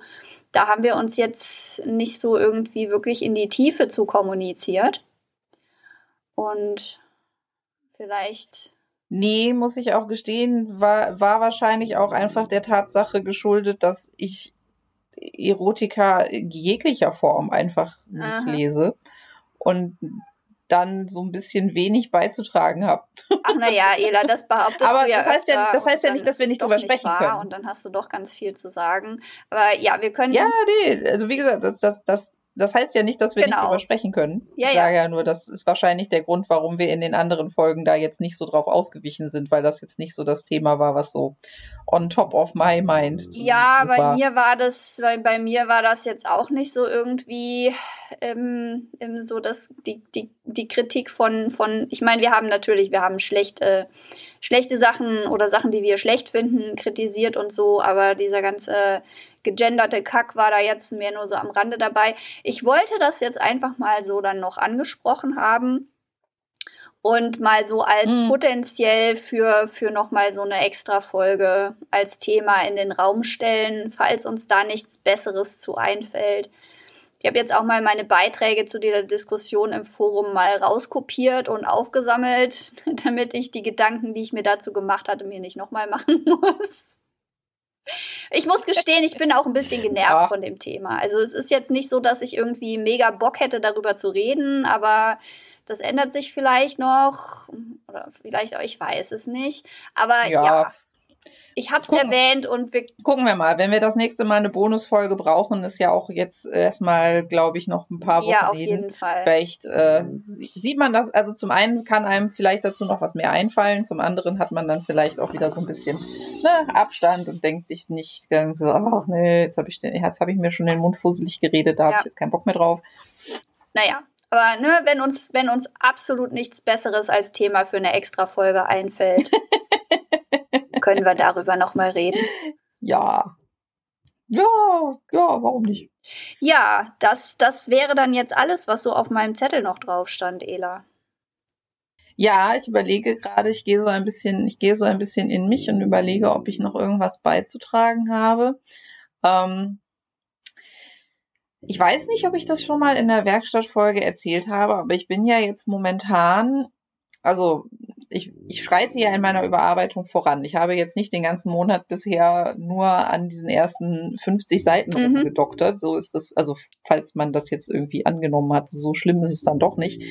Äh, was natürlich aber auch damit zusammenhängt, dass die plotlastigen Sektionen meistens so stehen geblieben sind, Mhm. wie sie waren. Weil, ne, und das ist ja immer so ein bisschen das, was ich halt, das ist so ein bisschen das, was ich eben meinte mit, das Schöne am Plot ist, dass man den ja einfach Mhm. umschreiben kann. Ähm, die, die plotlastigen Teile der Geschichte sind halt oft von außen angestoßen. Das sind halt Mhm. Dinge, die einfach passieren.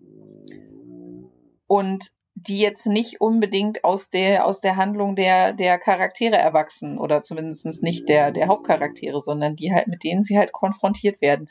Und das sind dann halt oft eben auch die Positionen der Geschichte, die schon in, in meinen, in, in meinen Plotting-Notizen Mhm. so sind und die sich dann halt auch nicht wirklich großartig ändern. Also die, die Motivation und die Reaktion der Charaktere kann sich schon ändern, aber das heißt ja trotzdem, dass du große Teile des Textes trotzdem behalten Mhm. darfst, indem es halt nur um die Beschreibung geht des Dings, das da Mhm. passiert. Ne? Weil das ist einfach mal so. Und ich habe letztens irgendwie, weiß ich nicht, wurde mir das bei, bei Insta irgendwie reingespült, aus irgendwelchen Gründen, ähm, ein, ein, ein Videoausschnitt gesehen, wo halt irgendwie Neil Gaiman gefragt worden ist, wie sich denn sein, sein erster Entwurf von, also sein, sein First Draft Mhm. quasi von seinem Final Draft Mhm. unterscheidet. Also, ne, worin so die, die Hauptunterschiede sind zwischen der, zwischen der Rohfassung und der Geschichte, wie sie dann am Ende veröffentlicht wird. Das fand ich für ein Autoreninterview mal eine unver also mal eine ungewöhnlich clevere Ja. Frage. Also es ist zumindest besser als wo kriegen sie eigentlich ihre Ah, zwischen Ideen her? Sofakissen. Ähm, Ja, ich glaube, Neil Gaiman hatte irgendwie von seinem kleinen satanischen Club irgendwie erzählt, wo man jedes, jeden Monat irgendwie eine Idee geliefert bekommt, wenn man nur fleißig Ziegenblut opfert oder sowas, Aha. keine Ahnung. Ähm, und ich fand halt aber seine Antwort schön, weil seine Antwort war halt irgendwie, es sprach halt so ein bisschen zu meinem, zu meinem plotgetriebenen Herzen irgendwie. Er meinte so, ja, also es ändert sich eigentlich kaum was. nur alles, was wichtig Aha. ist. Und ich, ich konnte das so ein bisschen, ich, ich konnte das so ein bisschen fühlen, weil ich jetzt natürlich irgendwie an diesem Gerüst dieser Geschichte arbeite, in der die, die Szenen, glaube ich, alle so ungefähr in der richtigen Reihenfolge sind. Wie gesagt, am Anfang habe ich jetzt irgendwie zwei, ja, anderthalb, so zwei Szenen hinzugefügt, die vorher nicht Mhm. da waren. Aber prinzipiell sind alle Szenen da, wo sie hingehören. Äh, Die, die Choreografie der Geschichte, also was, wann, wo passiert, ist ungefähr schon da, wo sie auch am Anfang schon war und hat sich auch irgendwie nicht großartig Mhm. verändert. Also so die großen Plotpunkte, ne? So, so, so Blanche ist hier, dann, dann passiert das, dann geht sie dahin, dann passiert das, dann muss sie das und das machen und dann Mhm. passiert das. So, das, das sind so die großen Punkte, die an dieser Geschichte sich von Anfang an nicht verändert haben. Aber der ganze Kram drumrum, Mhm. ne, so mit wem, warum, w- Mhm. wie, überhaupt und weswegen und keine Ahnung, das, das, das ist halt so das, was immer noch irgendwie jetzt so im, sich im Fluss Mhm. befindet. Und das finde ich halt ziemlich witzig, weil ich habe jetzt das Gefühl, ich muss halt so, ein- so ein bisschen so, so Kerngehäuse aushöhlen. Ich habe jetzt, äh, ich arbeite jetzt halt irgendwie an den, an den Szenen ähm, von Blanche und Frederick, weil Mhm. diese Charakterinteraktion funktioniert in Teil 1 noch Mhm. überhaupt nicht. In Teil 2 hatte ich das Gefühl, hatte ich den Dreh schon so ein bisschen mehr Mhm. raus. Ne? Also auch da informiert dann halt quasi das Weiterschreiben, wie der Anfang aussehen muss, weil man sich so ein bisschen mehr so da reinfühlt, wie, wie sind diese Leute so und wie, Mhm. wie ne, kooperieren und kommunizieren die halt so. Und das, also, ne, das muss ich jetzt quasi aus, also, wie, wie, wie diese Kooperation und Kommunikation in Teil 2 funktioniert, muss ich jetzt quasi rückverpflanzen in Teil 1. Was heißt, ich habe halt eine Szene, in der sie, also wieder mal, es ist ja nicht zum ersten Mal, dass das passiert, aber ich, ich finde es halt immer wieder lustig. Ich habe halt eine Szene, die halt eigentlich quasi nur aus Regieanweisungen Okay. besteht. Ne? Wir haben ein Setting, wir haben die teilnehmenden Personen, wir haben so, so Dinge, die halt irgendwie gleich bleiben können, so wer wie steht, wer wann mal zum Fenster geht oder auch nicht und so. Das ist meistens das, was irgendwie so gleich bleiben kann. Aber alles, was diese Leute Mhm. sagen in dieser Szene, ist quasi für'n Arsch. Und kann ich noch mal so mit dem mit dem mit mit so einem Schaber irgendwie rausschaben aus dem Bild und halt noch mal neu oder irgendwie Tippex drüber und dann Mhm. noch mal neu. Ähm, ja, das das fand ich halt einfach, das fand ich halt lustig Ja. weil das ne, es, es, es spricht mal wieder so ein bisschen zu meinem äh, zu, zu meinem Mantra, dass halt eine Rohfassung deswegen irgendwie zwangsläufig imperfekt sein muss, weil man nicht 17 Bälle gleichzeitig jonglieren Ja. kann. Und bei mir fallen halt immer die, was passiert und was die Leute tun, Bälle zuerst, Mhm. einfacher auf die Seite und danach müssen wir uns damit beschäftigen, was die Leute fühlen, denken und sagen. Das, das ist, das kommt Ja. dann im zweiten Schritt. Das muss man dann vielleicht nochmal irgendwie das- so auf, aufarbeiten, weil das, das, das kann ich nicht gleichzeitig. Ist immer erst die eine Ebene und dann die andere, weil das sonst geht das alles Ja. verquer. Wenn du, wenn du dich an diesem Punkt nochmal zurückerinnerst an Elysion 1, wo du irgendwie das erste Buch, die erste Hälfte irgendwie schon fertig hattest, bevor dir aufgefallen ist, dass da ja Charakterkram rein muss irgendwie, wo ist da, wie ist da Ja. jetzt der Unterschied zu diesem Phänomen? Der, der Unterschied ist hauptsächlich, dass es mich nicht Okay. mehr überrascht. Das ist so ein, so ein Fatalismus, den man irgendwann entwickelt. Okay. Nein. Ähm, also der, also ja, aber es ist tatsächlich, also der Unterschied ist jetzt einfach, dass ich, dass ich darauf gefasster bin und dass ich mir nicht mehr den Druck mache, alles von Anfang an richtig Okay. machen zu wollen, weil ich halt auch irgendwie genau weiß inzwischen, dass ich halt vor allen Dingen sehr und das haben, da haben wir ja in der Sherlock-Folge drüber gesprochen, dass ich halt vor allen Dingen sehr über Worldbuilding und Plotdetails Aha. nachdenke. Und weil, weil es mir wichtig ist, diese Sachen Ja. hinzukriegen. Und dass diese Sachen konsistent sind und dass sie logisch sind und dass sie funktionieren. Und das alleine braucht halt sehr Ja. viele Ressourcen. Also men Aha. mental. Und ich weiß halt einfach inzwischen, dass so viele Sachen wie, wie die Wirkung, die die Charaktere haben oder auch einfach die, die Charakterisierungen, die schon drin sind und was da noch fehlt, ähm, dass ich mir das erst durch Feedback erschließe. Weil ich persönlich äh, oft einfach denke, so, naja, ich, in meinem Kopf weiß ich das Aha. ja alles. Na, aber dann halt irgendwie jemand brauche, der mir sagt, ja, okay, aber das, das, das und das hast du leider vergessen hinzuschreiben. Das habe ich nicht verstanden. Also es ist jetzt, es ist jetzt, also weil die deine deine erste Konzeption so von diesem Ereignis, dass du das Buch bis zum Midpoint quasi geschrieben hattest und dann festgestellt hast, oh Moment, die Charaktere müssen ja auch irgendwie. Das hattest du ja zuerst irgendwie als als eine Schwäche oder ein Fehler oder was, das du irgendwie besser hättest machen sollen. So hatte ich dich zumindest verstanden. Hm. Ähm, so hattest du das wahrgenommen. Und jetzt verstehe ich dich so, dass du erkannt hast, dass das eben weder ein Fehler noch irgendwie ein Versehen noch irgendwie was, dass das nichts ist, was du falsch machst, sondern dass das einfach so ist, wie dein Prozess abläuft.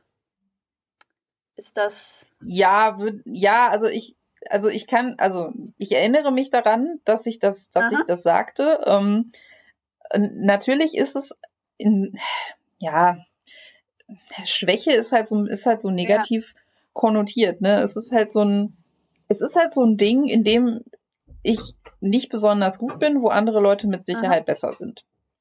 Ähm, auf der anderen Seite habe ich halt inzwischen auch gelernt, dass, und das ist natürlich auch was, dass man durch Erfahrung lernt und auch dadurch, dass man halt die, die Texte von anderen Leuten irgendwie liest und, Aha. und äh, Feedback dazu gibt. Ähm, dafür sind andere Leute, habe ich festgestellt, eben in diesen ganzen Worldbuilding Ja. und, und Plot-Details und ne, Dinge halt logisch aufeinander und konsistent aufeinander aufzubauen, halt nicht Ja. so gut. Was halt auch nicht schlimm ist, weil auch diese Sachen kann man im Nachhinein Genau. noch fixen. Das ist alles nicht Es schlimm. ist halt einfach nur die Ähm, Reihenfolge, in der die Dinge passieren. und Also du, du machst Ja, es zuerst das, halt- den Plot und das Worldbuilding super und danach arbeitest du die Charaktere nach und andere Leute machen es halt andersrum. Und ich versuche auch alles gleichzeitig zu machen. Wir werden sehen, wie das ja, geht. also ich meine, ich kann mich nicht davon freimachen, dass, dass man natürlich immer versucht, so viel Ja, ja, wie klar. möglich, also auf einmal zu machen. Also, ne, also ich bin auch jemand, der deswegen halt auch immer wieder zurückgeht und immer wieder überarbeitet. Da haben wir ja auch Aha. drüber gesprochen, ne, dass es halt Leute gibt, die, die sich halt wohler damit fühlen, halt das einfach erstmal runterzurotzen, egal wie, wie, wie, wie wenig Sinn das dann am Aha. Ende ergibt. Ähm, das ist auch völlig in Ordnung. Ich kann das auch bis zu einem gewissen Grad kann ich das verstehen, weil sich viele, bei mir auch viele Erkenntnisse tatsächlich nochmal neu einstellen, wenn ich halt die Geschichte mir selber erstmal zu Ende erzählt habe. Ähm, aber ich versuche, also ich kann das trotzdem nicht gut. Aha. Erstmal alles irgendwie auf, auf mein, auf mein Zukunfts-Ich abzuwälzen. Ja, also ich ja. versuche schon natürlich auch so viele Bälle wie möglich in der Luft zu halten, schon beim Rohfassung schreiben und auch immer mal wieder irgendwie auf verschiedene Dinge zu achten. Ich habe es halt nur aufgegeben, daran zu glauben, dass ich das irgendwann so hinkriegen werde, wie jemand, der tatsächlich auf solche Dinge mehr Ja, klar. Fokus legt beim Rohfassung schreiben. Und das ist halt, und ich habe halt, wie gesagt, und das ist halt das, was ich meinte mit, ich, ich habe halt einfach akzeptiert, dass das so ist. Aha. Ähm, na, wie gesagt, ich habe halt einfach festgestellt, okay, das ist halt, das sind halt nicht von den, von den 17 Bällen, die ich gleichzeitig in der Luft halten müsste, was ich nicht kann, ähm, sind mir halt diese fünf besonders Mhm. wichtig und diese fünf großteilig wichtig und diese fünf weiß ich schon, habe ich wahrscheinlich wieder irgendwo fallen Mhm. lassen. Und das muss ich dann halt irgendwie nachholen. Also Ja. es ist so ein, es ist so eine Mischung. Es ist so eine Mischung aus Erfahrungserweiterung, Selbstakzeptanz und Fatalismus.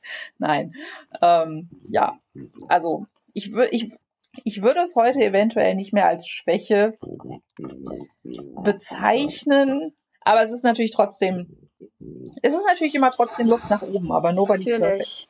Ja, ne, aber das ist ja, das ist ja schön. Weil ich mich noch, weil ich mich noch gut daran erinnere, wie du das irgendwie so in so einer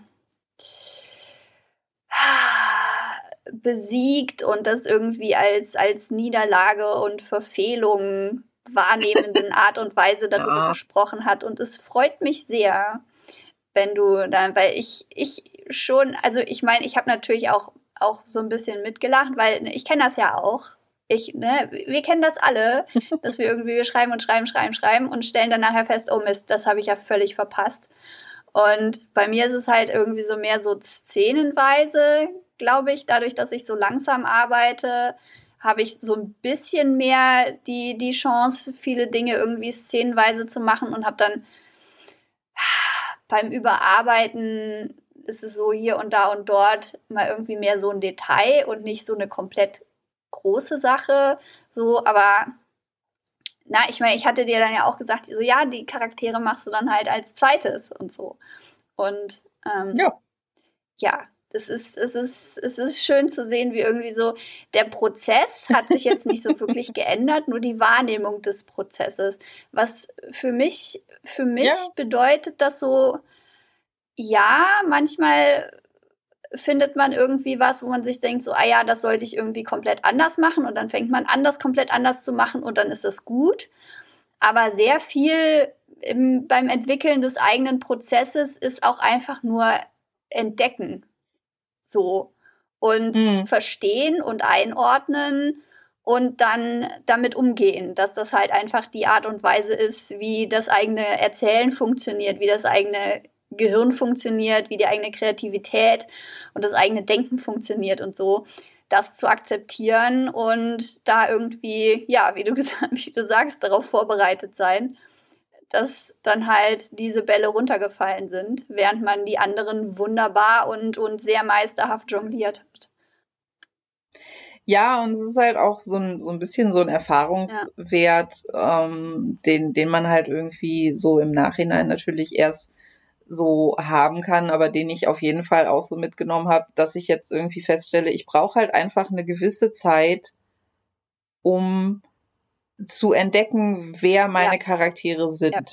um so um so eine gewisse um so eine gewisse Grundeinfühlsamkeit zu haben ja. und von daher ist es auch für mich jetzt nicht nicht großartig überraschend, dass ich vor allen Dingen den ersten Teil und den Anfang vom ersten Teil nochmal auseinandergerupft ja. habe und halt nochmal irgendwie umgestellt habe, weil ich jetzt halt, wie gesagt, 200.000 Seiten in Blanches Head, also so, so Headcanon, mhm. Headspace irgendwie verbracht habe. Das ist halt einfach so, so eine gewisse kritische mhm. Masse, an Erzählungen, die ich einfach ja. brauche, bis das irgendwie alles so ersichtlich wird. Und das ist ja das, was du am Anfang auch erzählt hast. Ne? Man braucht halt so einen gewissen, man, man muss sich halt erstmal ja. reinfinden. Man braucht halt so eine gewisse Zeit und so einen gewissen Vorlauf und so eine, so eine relativ ja, äh, längere oder kürzere. Also bei mir ist sie offensichtlich relativ lang. Ja, bei mir ähm, Bei anderen Leuten mag das mag das schnell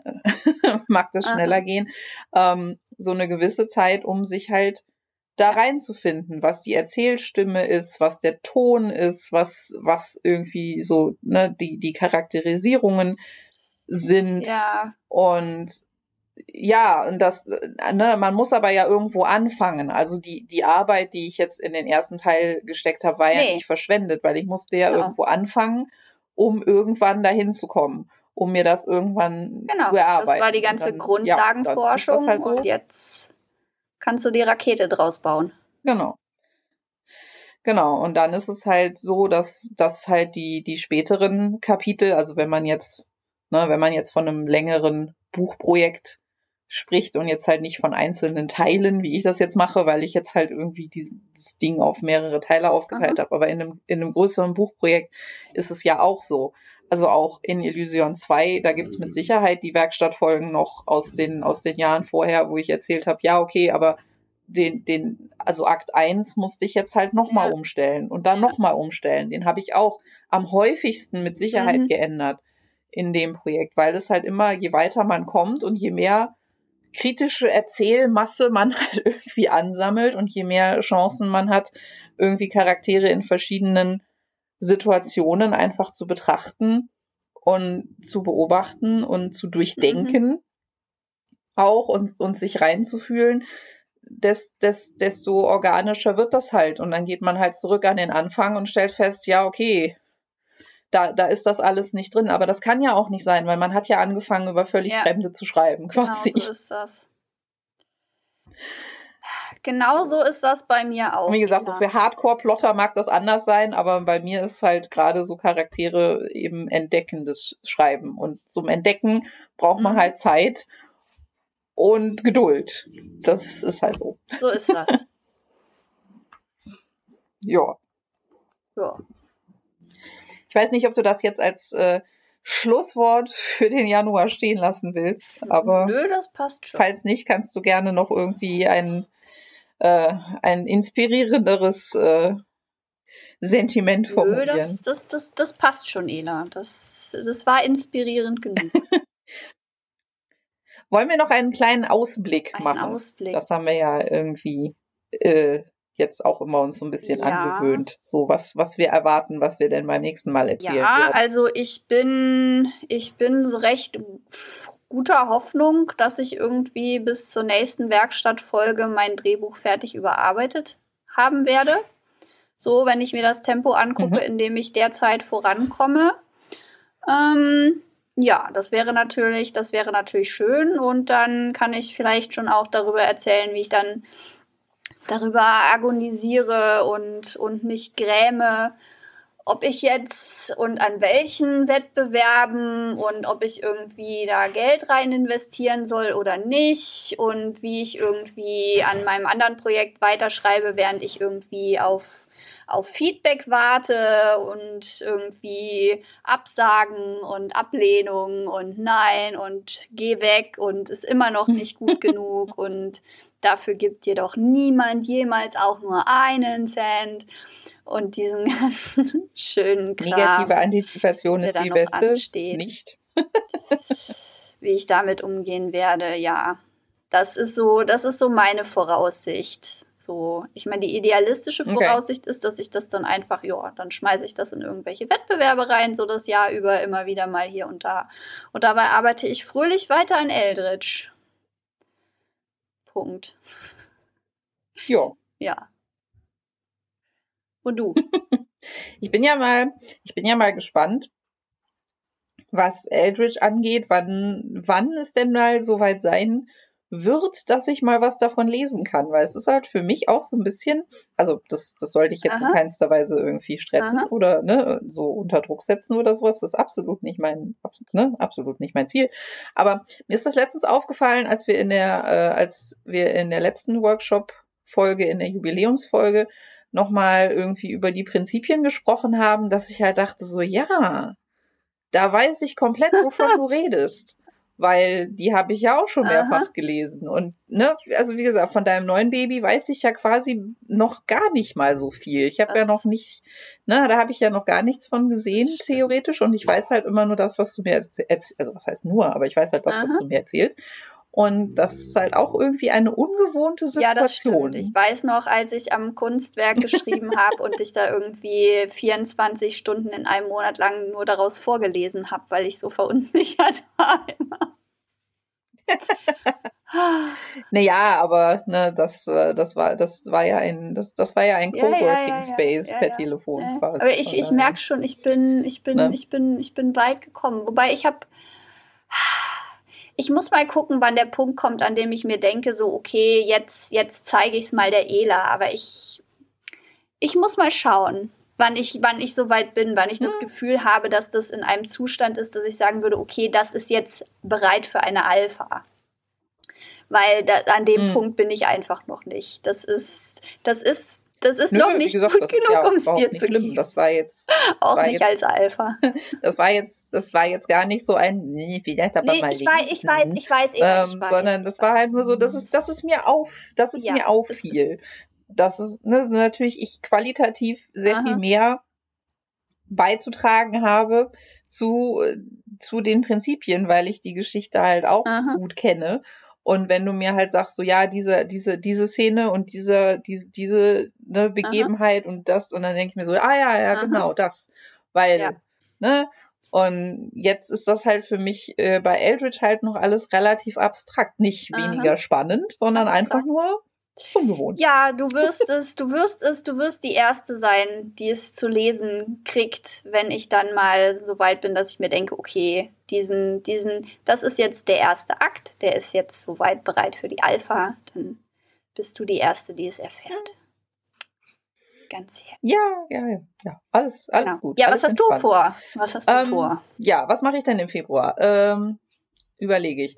Äh, ja, also wie gesagt, wahrscheinlich werde ich anfangen mit der mit der Versammlungsneuauflage. Das dürfte jetzt nicht so Aha. lange dauern, weil wie gesagt, das ist halt mehr oder weniger ein kosmetischer Eingriff und jetzt nicht irgendwie was, was großartig Hirngrütze erfordert. Aber man muss sich ja trotzdem Mhm. die Zeit nehmen. Ne? Das soll man ja auch alles irgendwie richtig machen, wenn man es denn dann schon macht. Und dann hoffe ich, irgendwann Ende des Monats, vielleicht Anfang Februar, die Überarbeitung von Teil 1 abzuschließen. Ich bin jetzt natürlich super detailverliebt Aha. auch, weil das jetzt natürlich auch schon die fünfte Version dieser Oha. Geschichte ist. Ähm, ich habe jetzt, ich habe jetzt die, die Datei auf meiner Festplatte einfach mal Omega genannt Okay. nach Alpha, Beta und bla hatte ich keinen Bock mehr und ich wollte jetzt eine, eine self-fulfilling prophecy äh, okay. anstoßen und äh, überlegen, dass ich zumindest danach mit den großen umstürzlerischen, tiefgreifenden Plot- und Charakterkram auseinanderreißenden äh, Überarbeitungen eventuell mal Mhm. fertig bin für diese 50.000 Worte oder 60.000. Ähm, mal gucken. Man weiß es nicht. Man Wir kann es immer es hoffen. erleben. Genau, und dann, ja, wie gesagt, wie ich halt anfangs schon sagte, dann stünde halt die, die Alpha von zwei an und dann würde ich da halt äh, nahtlos weitermachen. Dann gucken wir Sehr mal. schön. Ja. So. Ich habe ja die Hoffnung, dass ich im Camp Nano im April spätestens tatsächlich so weit bin, mal den fünften Teil tatsächlich Okay. anzufangen zu schreiben, weil irgendwie habe ich jetzt auch keine Lust, dass meine Überarbeitung so ein bisschen zum Prokrastinationswerkzeug Mhm. wird, damit ich mich darum drücke, den letzten Teil schreiben zu müssen. Was jetzt was ich nicht wirklich befürchte. Ähm, weil das, da- das ist jetzt too big to fail. Ich habe da jetzt zu viel Zeit rein investiert, als dass ich das nicht fertig Mhm. schreiben will. Aber na, mal gucken.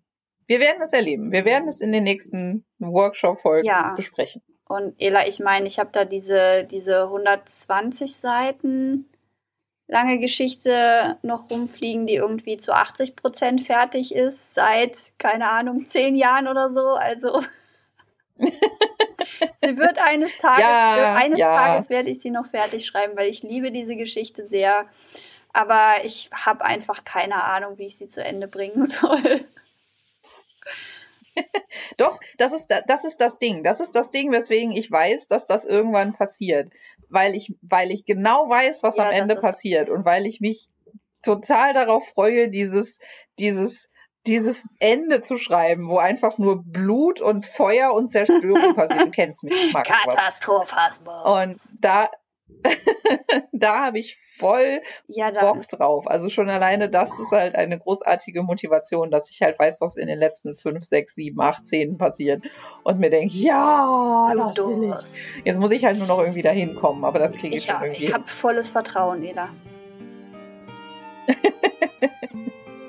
ne, wir hatten lange keine Blut, kein Blut und Zerstörung mehr. Wir haben auch lange nichts mehr angezündet. Obwohl eigentlich zünde ich in Teil 4 auch Sachen an. Mhm. Also irgendwie. Na gut. Tod und Zerstörung, was soll man machen? Dann, In diesem Sinne, ne, Aha. so, es ist ein wunderschönes, es ist ein Tod und wunderschönes Schlusswort. Nein, dann bin ich ja mal gespannt, worüber wir uns dann im Februar Aha. unterhalten. Und würde sagen, in diesem Sinne, bis zum nächsten Mal. Bis denn. Ciao, ciao.